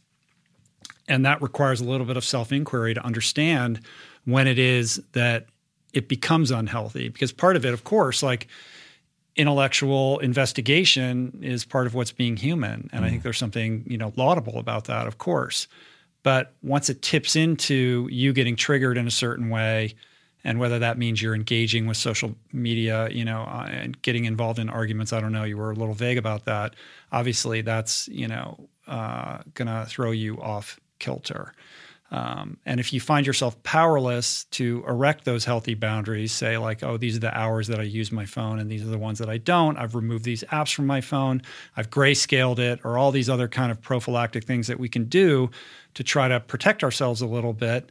Um, that uh, you know, short of that, like you've got to just put it aside. And there are certain people that go to great lengths because they feel so powerless around this. Like mm. I know people that have lock boxes in their houses that have timers on them, and they can put their phone or their iPad or their computer in there and put a timer on it, and you're just unable to access it for really a set period of time. Hmm. Like I know people that do that. There's also um, all kinds of apps out there that will limit your screen time mm-hmm. and like lock your phone down for set periods of time, and that way it makes it impossible for you to be your own worst enemy. I, I like one, that. There's one called Focus Lock. I'm going to try that. Um, and basically, it, it, it, will you know hide all your downloaded apps for a certain set period of time, and then when that time lapses, they appear like magic. You know, I think there's a variety of apps out there like that. So those would be, you know, kind of the last ditch efforts when you just feel like things are totally out of control. Uh, but I think from an internal point of view, it's about, you know, kind of calibrating yourself um, so that you don't need to use those things, right? Like, so if you're paying attention, if you're if you're interconnected enough, you can feel when it doesn't feel right. And you have to have the wherewithal to say this is not in service to me um, and to put it aside uh, a, a, book that I would recommend that you read is Digital Minimalism by Cal Newport. He was a he was a guest on the podcast. We went into this subject at length, um, and basically the thesis of which is we have to take control over our digital lives because when we're not, and most people aren't, they are controlling us. Mm-hmm. And it's becoming increasingly more and more difficult to erect that distance between ourselves and that device that is so all powerful. If you watch the movie Social Dilemma, you understand this very well. Um, and it's not, you know, it's not necessarily our fault. Like these things are designed to you know activate that addictive dopamine response and render us powerless from an addiction perspective. So it's not about self-flagellation or beating yourself up because you find yourself mired in these battles that you don't want to be in, but it is incumbent upon you to take responsibility and to be in control of them rather than allowing them to control you. So that's the most that I could say in the most general terms about how to do this.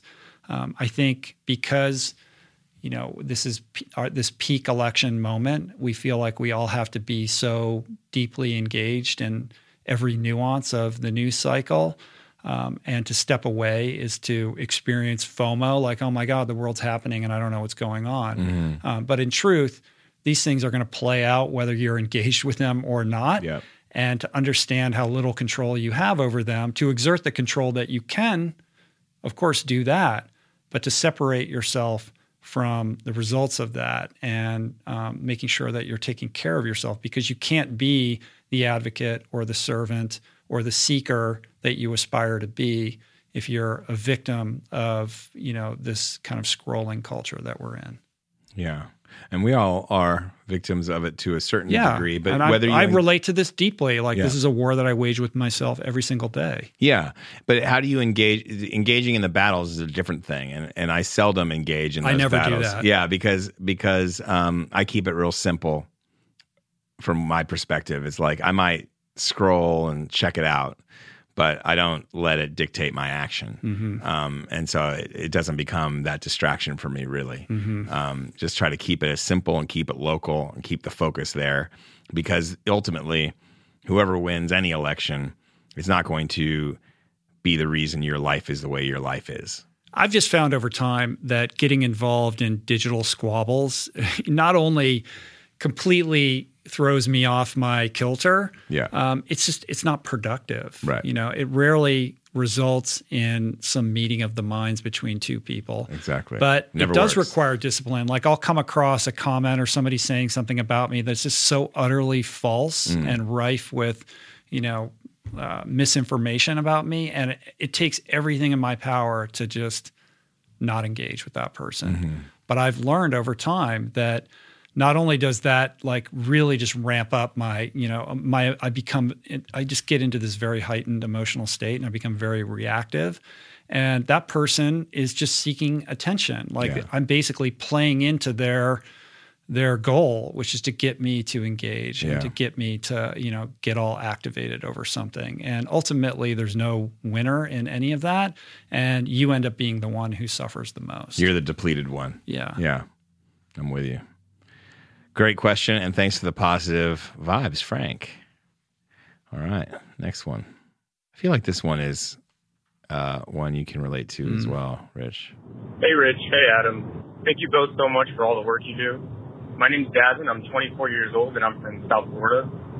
Over the last two years, I felt this passion growing inside of me for conservation and environmental protection, and I really enjoy photography and being out in nature. Problem is, I'm a third-year law student who's on the brink of starting his lifelong career. And the truth is, I'm not sure that practicing law is what I want to do. Every day I go into the office and I feel like my creative spirit is being crushed. I feel as though I'm at an inflection point in my life and that I need to decide where exactly I want to go in my career. I've been working so hard for this degree for seven years now, but also I'm pretty sure that I want to pursue something that embraces my, my passions and my creative spirit. So my question is, how do you rationalize to yourself that taking that first step into the unknown is what is truly good for you? That despite leaving what you worked so hard for all your life, everything is going to be okay. Thank you guys so much for listening and answering questions. I really appreciate you guys. All right, awesome. Is it Gavin or Davin? I've listened to it a few times, and I keep thinking it's Davin. All right. What's up, Davin? If it's Gavin, I apologize. Yeah, and I'll say, bro. What's up, Gavin? exactly. um, thank you for your question. I feel uh, highly qualified to answer this one. this one's right up your alley. As a former lawyer myself, I've often thought over the years that I should put together a lecture series and take it across America to visit all the law schools and deliver a keynote on the realities of what it actually what's actually entailed in being a lawyer and the difference between your experience in law school versus what it's like when you're in the practicing world. Um, I wish that I had seen a lecture like that when I was in law school. I might have saved myself a decade, um, but we're neither here nor there with that. The first thing I would say is, um, you know, I'm compassionate to your dilemma because I have lived in that very place. Um, the good news is you're only 24 years old. You've got your entire life ahead of you, um, and you have the opportunity to to be patient with all of this. I think that at this point you're in your third year of law school. You should see your way through law school. I don't think you should drop out of law school like you're almost done at this point. You should finish your law degree because you're so close. And you don't have to practice if you don't want to practice. You know, even though uh, I, I found the practice of law you know not to my liking and I felt ill suited to it. I don't regret going to law school. Like law school taught me a lot. It taught me a manner of thinking, a way of thinking. It taught me how to write clearly and argue a point. And um, there's a lot to be said for that. And I think that my law degree comes into play today as a podcaster and as a writer and somebody who writes books and is trying to you know articulate ideas for the world like I, I, credit my law school training and experience as a benefit to all of that even though you know i spent a lot of years chasing a career that ultimately was not in service to you know who i wanted to be in the world mm. um, so i think you can begin first and foremost by perhaps expanding the idea of what a law degree can do for you and what it can be. It doesn't mean that you have to just go work in a law firm. You know, perhaps your creativity could be sated by pursuing uh, a, you know a legal career in conservation advocacy or in environmental protection or in environmental law. God knows, you know, we need some passionate, young, good lawyers who are well versed in how to best protect our environment. And maybe you could find, you know, I'm sure you've probably already thought about this, but a way of merging that passion with your training could be something to consider. And, you know, that aside, if that's not doing it for you and you really do want to, um, you know, seek out something that's more personally satisfying outside of the law altogether, I think it's okay to. It sounds like you're already employed because you're saying you're going into the office. So maybe you're working while you're in law school to um, to learn as much as you can in the situation where you are right now. And I've said this before on the podcast, but to to live as leanly as possible. Like I don't know if you've incurred any debt for law school. If you haven't, good for you. If you have, try to pay that debt off as soon as possible, um, because the leaner that you can live, the more uh, opportunities you can make yourself available for. Like you don't want to get caught up in a situation where you're in service to uh, you know a certain kind of lifestyle that is befitting like a young lawyer mm. because you're trying to keep up with the Joneses. So you're leasing a certain car or living in a you know posh apartment, all those kinds of things. Um, to the extent that you can cut all of that out and uh, put yourself in a position where at any moment you could just pull the trigger and get out, like that's the best advice that I could give you. And then again, being patient with yourself. Like you don't, it's okay that you can't see your way through this right now.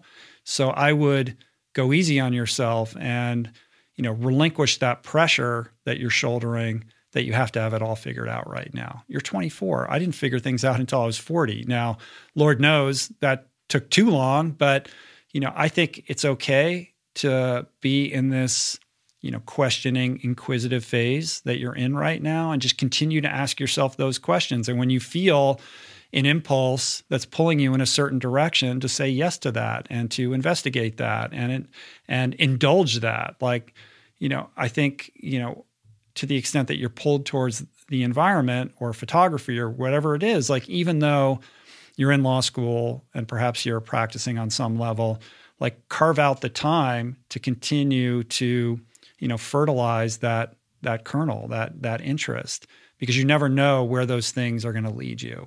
So whether it's a side hustle or a hobby or just something that you've got on the back burner, stay in contact with that because you never know where those things are, are going to lead. And to keep your options open, right? To pay attention to what the world is throwing in your direction so that you can be open and flexible and able to say yes to certain things when they come in your direction. Really well said. Um, the earth definitely needs a good lawyer. I will yeah. say that. And there's an interesting philosophy that's kind of happening in law, in international law, where ecosystems have a right to exist. There's like this new kind of uh, area of the law that's being explored. Um, and so that's interesting to me mm. like like you know you can't just log a forest without the forest approval kind of idea and it's very out there and abstract but it's what? actually taking root like a natural resource has its own right to live its own right to, right to survive and there are lawyers working on that kind of interesting intricate legal like philosophy. in the way that a corporation is given personhood yes. that a forest could be given yes. personhood yeah it, it, to combat that that's super interesting. Interesting. So there's like there's like a trip. There's some stuff in there. And you know, the Natural Resources Defense Council is a wonderful organization, and what they do is litigate cases uh, in favor of uh, of of Earth and defending the environment. Mm-hmm. Earthjustice is another one. There's places that need lawyers. Um, but that doesn't mean you have to be a lawyer. And uh, the only thing I'd add is, is just re- reiterate what Rich has already said. I mean, I think of the Ani DiFranco song where she where she said, "Generally, my generation wouldn't be caught dead working for the man, and generally, I agree with them. Trouble is, you got to have an alternate plan." and uh, you know, when I first st- decided to become a writer, I didn't make a living as a journalist or as a screenwriter or any of that. First, I was writing grants to make mm-hmm. a living. Um, so you have to have that plan. You have to figure out what you're going to get into and how you're going to pay those bills and keep the lights on. Um, but that even if you have to do that, and maybe law, that's you can never regret the steps you took because they're gonna you're gonna use that training at some yeah. And there's something that you are gonna be able to use from law school, from this training, from this last seven years of working so hard that's gonna help you keep the lights on until you figure out where you're going next. Yeah. Um, but it sounds to me like you've already made your decision. Um, to me, it sounds that way. And you just are looking for the permission. And I give you the permission to, like we both do, to take a step into into the direction of your dreams. Do it you won't regret it, and and but it won't be it won't be easy necessarily. Right. It, it, you know, I had a whole eviction notice phase. you know, like it's not always easy, and and sometimes you're going to feel like you made the wrong decision uh, if if it goes the way mine went. I mean, I certainly I felt that way at times. Um, but so you just know that going in. Yeah, I, I I don't think that there will be regret at taking that leap into the unknown. No, but I think there perhaps will be regret if you don't. And if there's anything that I can tell a young 24 year old as somebody who's now 54, uh, now's the time. Do it. Like when you're 24, you have so little responsibility in the world compared to what it's going to look like later. Yeah. So if there's ever a time where you're liberated enough to take risks, 24 is the time to do it. Yeah and seize that opportunity. And like Adam said, that doesn't mean that it's going to all unfold in front of you and that it's going to be easy. It may be the hardest thing that you ever do, and you're going to have to pivot 20 more times. But it does sound like you've already decided this is what you want to do and you're using the the word how do you rationalize it i wouldn't i think that's the wrong word i think justify or um, permit might be a mm. better word to use yeah. um, so I give you permission to do it. Do it, man. Yeah. And uh, let us know how it goes. But finish law school. Definitely finish there. law school. You don't quit something. Don't pull the ripcord on law school de- when you you're in your third year. No, I mean, like like I said, like I had to I had to stay in the job I was doing for a period of time yeah. to get out. There's a transition period. It doesn't have to be tomorrow that you stop right. going to that office. I was still practicing law when I was writing, writing Finding Ultra. Like right. I you know, I, I, you know, that idea that's in the book. There, it's, it's a, there's a tension between, and we can close with this idea. Like, there's this tension between um, wanting to be responsible, so you're straddling two worlds, right? Like you have you, you have your foot in the new thing, and you're still holding on to the old thing. Um, sometimes that's the responsible choice because you got bills to pay, but at the same time, on an energetic level, there's there's something about that that inhibits the growth because as long as you're holding on to the other thing because you're afraid to let go because you're uncertain about what the future might look like or what it, will bring you're actually preventing yourself from really embracing that opportunity. Mm-hmm. so at some point you do have to let go and not be straddling you know two yes, different worlds at the same time. But that's not to say that I'm giving you permission to be irresponsible in that regard. Like their timing is important with these things. Yeah, no, I totally agree. And and and for me, the timing just becomes it just like happened like that other work just stopped coming right. you know and that, and yeah. like that that could happen so it's it's a it's you know what's cool is that you're 24 and that it's all out there for you and it's it's very exciting time so try to also enjoy it even though it's stressful cool um all right one last one we're going to Joyzy Hi, Rich and Adam. This is Michelle. I live in New Jersey. I'm a mom. I'm also a vegetarian who's trying really hard to be vegan. And I'm excited to try the Srimu cheeses that I just subscribed to. My question is, did you find your relationship strained, even foreign, or just a lot more work when you had young children? I'm a mom to a one year old boy and a three year old girl. I work full time and my husband cares for our children. We are both amazing, caring, loving, present parents, but we are really struggling to find time for each other, to even show our love to each other. We honestly don't even find any time to talk to each other anymore. I hope you and Adam can share some advice on how to keep connected during this really difficult time. This also really magical time, having two babies that need our attention and care 24 7. I know this time is temporary and our kids will get older, but our marriage really needs help now. Um, I hope this plays on the air and I look forward to hearing your advice. Thanks so much. Thank you, Michelle. Uh, I can hear the the strain and the pain in, in your voice, and you know to kind of uh, speak to the first thing you said. I mean, you opened this question by asking if uh, my relationship or Adam's relationship has been strained or, or, or more work when you had young children, and it's like, of course, of course it is. Uh, I don't know anybody who you know, wouldn't agree with that, right? No. Like, how's it going for you, Adam? You've got a baby right we now. got into it this morning. Yeah. you know, like like over something minor. Um, part of it is the exhaustion, right, and the the tension from just being overtired and, and overworked. Uh, but for the most part, you know, with us, it's going. It's again the keep it simple formula, but um, we don't have to. And after mm-hmm. listening to mm-hmm. this call, I don't think we're going to have a second child. yeah. Well, you think when you have the second that it'll be double the amount of work, but it's actually exponentially more. Right. I've like heard it's, that. It's not a linear equation, and it's quite overwhelming. Like yeah. my heart goes out to you. I empathize with the situation sure. that you're in. It's it's a super hard thing to do. Um, and it appears that your relationship is at an inflection point, like this tipping point, where you can feel it slipping away. Uh, and what's tricky about all of this is that when you have young children, it feels indulgent to exercise any self care whatsoever because it's all about the kids. Mm. And because it's such a heightened experience, um, it's very easy to lose sight of checking in with yourself, let alone checking in with your partner. But I don't have to tell you that the well being of yourself and your relationship is absolutely critical to the welfare of these young humans that you're trying to raise. And as indulgent as it may strike you, you've got to carve out time to tend to yourself and to tend to your relationship. Mm-hmm. And it may feel like that's impossible because there is so little time, but it's really a function of priorities. And when you have babies, life is happening to you more than you're kind of in control of your life.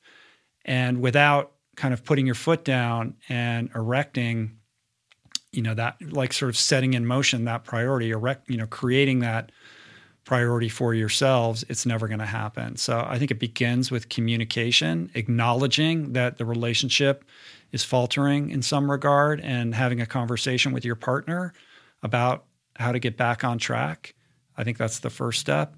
And then saying like every day or, you know, today at five or whenever it is that you can work it out, that you're going to sit down and it's not going to be about the kids. It's going to be about, hey, how are you doing? Like, how are you feeling? Like, how can I help you? How can I be, make your life a little bit easier? How can I be in service to what you're trying to do? Mm-hmm. And to develop some mutuality around that. Um, because without that, it's never going to happen. Like relationships so easily can become transactional in this regard. And it's just about logistics and it's just about the kids. And then you're going to wake up one day and realize you're not in love anymore. And that's not because something actively occurred that divided you. It's it's really like a war of attrition, right? What do you mean by transactional? Transactional in the sense that every conversation and interaction that you have with your partner is about the calendar and like who's taking the kid there and you know who who has to go to the store right. and you know running the running the the, the household right. essentially okay um, and you think that you're engaged with your partner, but you're not because mm-hmm. what you're overlooking is the most important thing, which is how you're connecting with each other. You think you're communicating because you're talking, right. but you're not actually communicating. Yeah. And that, you know, maybe it's impossible for you to have a date night. Like, I don't know the particulars of your circumstances, but you can't tell me that you don't have 10 or 15 minutes to focus on your relationship. Yeah. You know, on the daily. And I think it's critical. Like I've said this before also, but we have this idea that our lives are static. You know, when I was in when I was in rehab, uh, a counselor said to me, every thought that you entertain, every word that comes out of your mouth, every behavior that you engage in is either moving you towards a drink or away from a drink. And I think that's super wise advice that's applicable across the board to life, right? Like we think we're in a static situation. Oh, I'm married to this person. I'll always be married to this person. Or I do a podcast. So I'm just going to do this podcast until I die. Like we're always in flux. Right. And things are either growing or they're regressing, right? And the more you can kind of be consciously aware that that static notion is a fallacy, it's an illusion, um, the more I think you'll be motivated to pay attention to your relationship, to understand that, you know, without that attention, that it's going to wither. You know, it just it just will. And um, you've got to have the wherewithal, even when you're exhausted and overwhelmed, to make it a priority. So again, I don't think it's I think it's less a time management thing and more of a priority thing. If it's important to you, and it sounds like it is, or you wouldn't be asking this question, then you can find the time to do it. And you can impress upon your partner how crucial it is at the same time. And hopefully, you know, he feels the same. Yeah. Um, I don't feel as qualified to answer this since I'm in the in the foxhole right now. with a I think that makes you I think 10 that makes you more qualified. Maybe it does. Um, but I will say um, that I feel for you and I appreciate the question. Um, and, uh, you know, we communicate all the time about uh, as much as possible about how we're feeling. Just to, this morning we, we did, but sometimes we don't. Sometimes we miss it. Sometimes.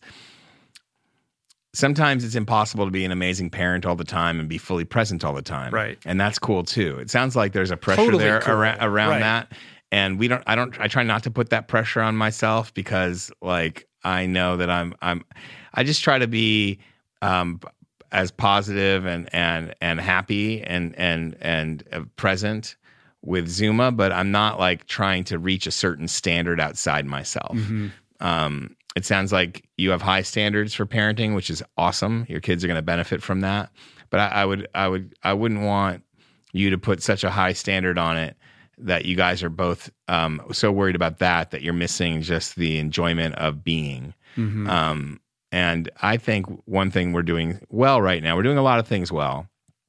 But one thing that we're doing well is we're not putting a lot of pressure on things. And if something's going on with Zuma, we're not stressing out so hard on it. Mm-hmm. And, you know, like the first couple days, notwithstanding, that's a very stressful kind of time, like where it all you got to learn how go. to roll with the trivialities, But, like, and the- not turn them into major crises. Right. We we try not to turn anything into a major crisis. Um, but I try to do that on my in in general with my life anyway. It's something Mm-hmm. that I've just learned is like is is is keep it calm and and when it comes to real life issues like this, uh, I'm I'm real good in a crisis because of that.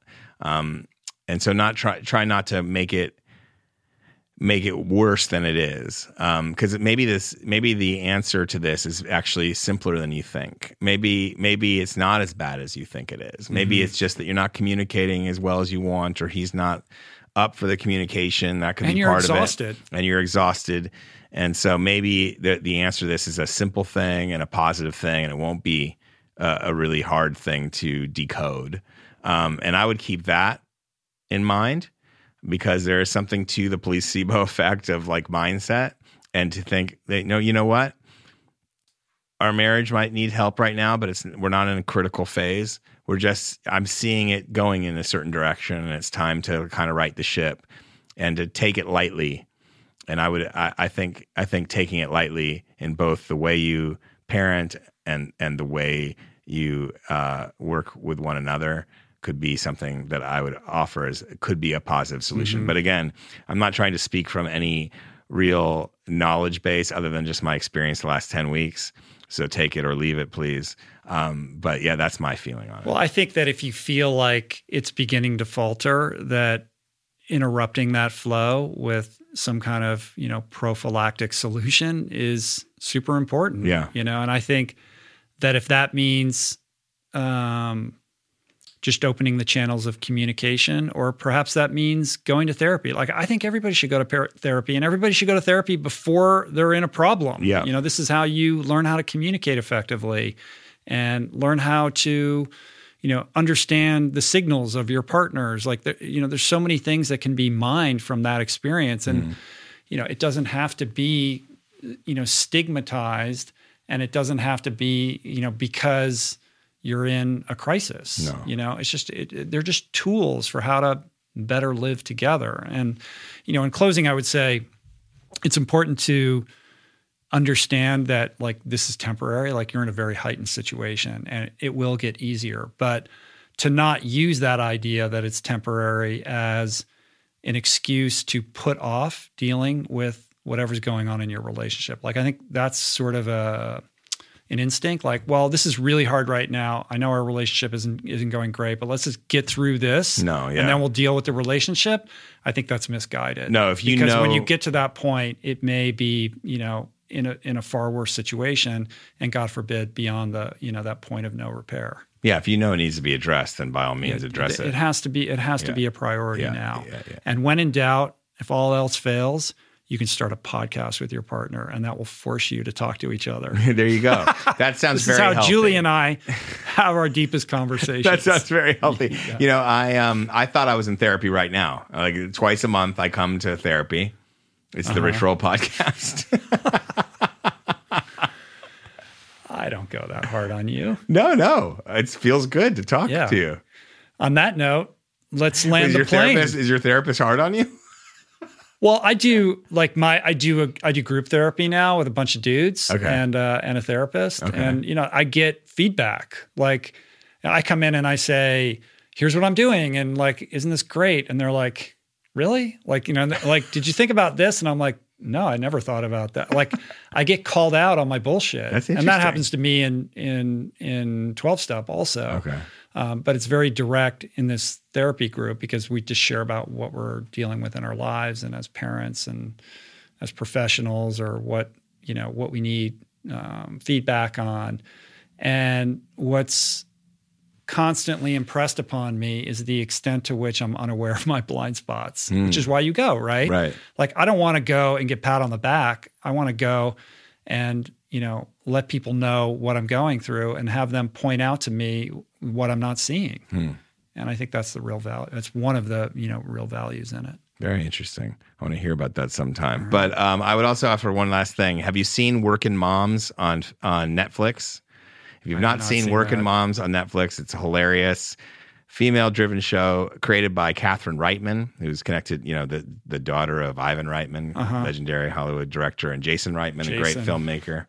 Um, and she's the stars, and and it's hilarious. It's all about women having babies and navigating life's problems in uh, very very funny, uh, Mm. sarcastic ways. And that could be a good little blow off steam. I'm watching that with April, and that we laugh. It's hilarious. so that could I- be a good I little trick. Even, uh, I haven't heard of that. Working moms with an N. All right, right on. All right, we're ending this thing. How do you feel? I feel good. It's been, um, man, it's been a long four years.